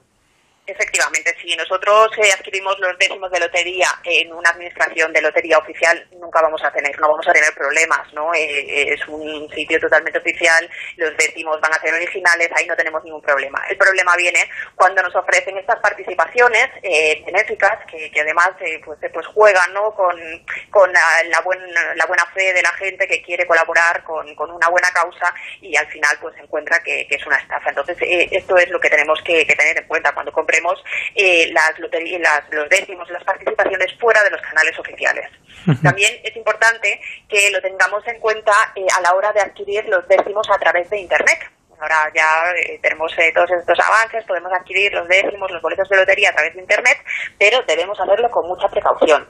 Comprarlo también en canales oficiales. Eh, la, eh, por ejemplo, eh, debemos fijarnos en si en la barra de direcciones tenemos HTTPS, esta S, que, nos que, indica la página web indica que es un lugar seguro. Entonces pues a la hora de, de meternos a, comprar adquirir un boleto de lotería por internet siempre fijarnos que sea eh, una página oficial que tenga esta S que nos indique que, que- es seguro eh, mirar las opiniones de otros usuarios que hayan comprado en esta página eh, y vamos todas estas precauciones son nunca son nunca son pocas no siempre tener toda, todo este tipo de precauciones fijarnos en que no sean eh, no se estén vendiendo a un precio más barato que el de mercado porque como decimos siempre pues, pues nadie nos va a regalar nada no nadie da duros a entonces debemos de, eh, de asegurarnos de, que es su precio y de que es un sitio especial.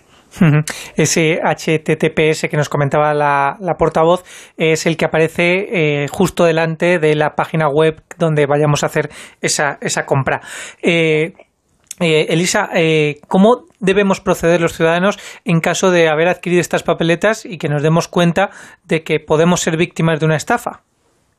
pues bueno, siempre debemos de guardar, eh, si por ejemplo hemos hecho la compra a través de Internet, eh, guardar siempre todos los mensajes que recibamos de, la, de confirmación, los correos electrónicos relacionados con esta compra, eh, hacer incluso pantallazos de dónde hemos realizado la compra.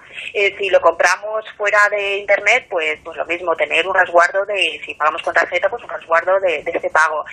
Toda la información que podamos tener, como que nosotros hemos efectivamente realizado este pago, sería, debemos de guardarla, porque en caso de que desgraciadamente hayamos sido víctimas de una estafa, debemos acudir a denunciar a una comisaría de policía y es importante adjuntar toda esta información, es decir, en qué página web lo hemos comprado o en qué tienda física o a qué persona eh, se lo hemos adquirido, eh, cuánto nos ha costado, cómo lo hemos pagado y, y realizar la denuncia de esta manera para, para que poder tener un respaldo, ¿no? una certificación de que efectivamente hemos hecho esta compra de esta manera.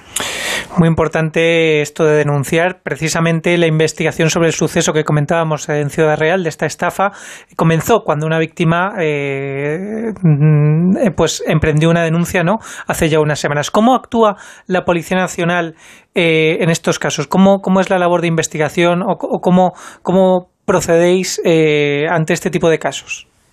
Bueno, en primer lugar, efectivamente, como nos estabas, como estabas comentando, eh, es muy importante la denuncia porque eh, a través de hay un- muchas ocasiones, pues en este caso, por ejemplo, que son eh, un, un cargo muy bajo, entre 2 y 5 euros, pues eh, muchas personas pues, se molestan en acudir a una comisaría a denunciar estos hechos, ¿no? Pues eh, bueno, pues 2 o 5 euros pues los pierdo y ya está. Eh, no, es importante acudir a denunciarlo porque muchos hechos nos pueden eh, dar pues una, una estafa, la, el cómputo de todos estos hechos nos pueden llevar a una estafa mucho más grande. Y además, cuantas más pistas tengamos de quiénes pueden ser los autores, eh, una, una pista o un dato que nos dé una persona, otro que nos dé otro denunciante y demás, podemos llegar a, a, estas, a estas personas, a estos estafadores. ¿Cómo actúa la policía? Bien, pues una vez que recibimos las denuncias, eh, vemos eh, si existen más, eh, más denuncias de, otras personas relacionadas con el mismo hecho y que podemos sacar en común, ¿no? Y si podemos sacar un modus operandi, eh, un lugar en el que siempre estén actuando, eh, unas horas, es decir, eh, observar qué pistas nos pueden llevar a que sean el mismo modus operandi que, que, quién puede estar actuando detrás de él, si coincide la hora, el lugar y demás, y, y, pues bueno pues a través de, cámaras eh, de los lugares en los que se están realizando estas ventas o si es eh, internet eh, tenemos eh, agentes especializados que eh, van eh, que investigan lo- los fraudes que se producen a través de internet es decir con todas las estrategias que tiene que tiene la policía a través de, eh, de preguntas y un trabajo de campo no de preguntas eh, preguntar a gente a la que si se han vendido establecimientos ir a estos establecimientos preguntar quién ha entrado en ese momento eh, ese día que se ha producido esta venta y demás eh, llegar a las personas que a los autores de esta estafa Bueno, pues que también nos gusta mostrar aquí en esta sección, que precisamente se llama Héroes sin capa, la labor que realizan estos profesionales, en este caso la Policía Nacional, Guardia Civil, servicios de, de seguridad.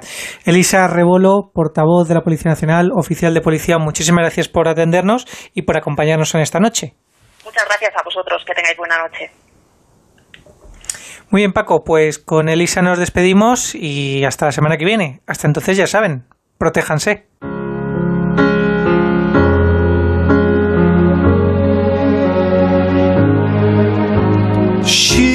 ¿Recuerdan ustedes Julia Roberts y Hugh Grant en aquella película eh, titulada Notting Hill? Bueno, pues eh, esta era una de las canciones que formaba parte de la banda sonora de nuestro invitado musical de esta semana, Elvis Costello, She. Y con ella nos despedimos. En la realización técnica, pilotando la nave, estuvo el comandante Nacho García. Les habló encantado, como siempre, Paco de León. Que tengan una buena semana. Adiós.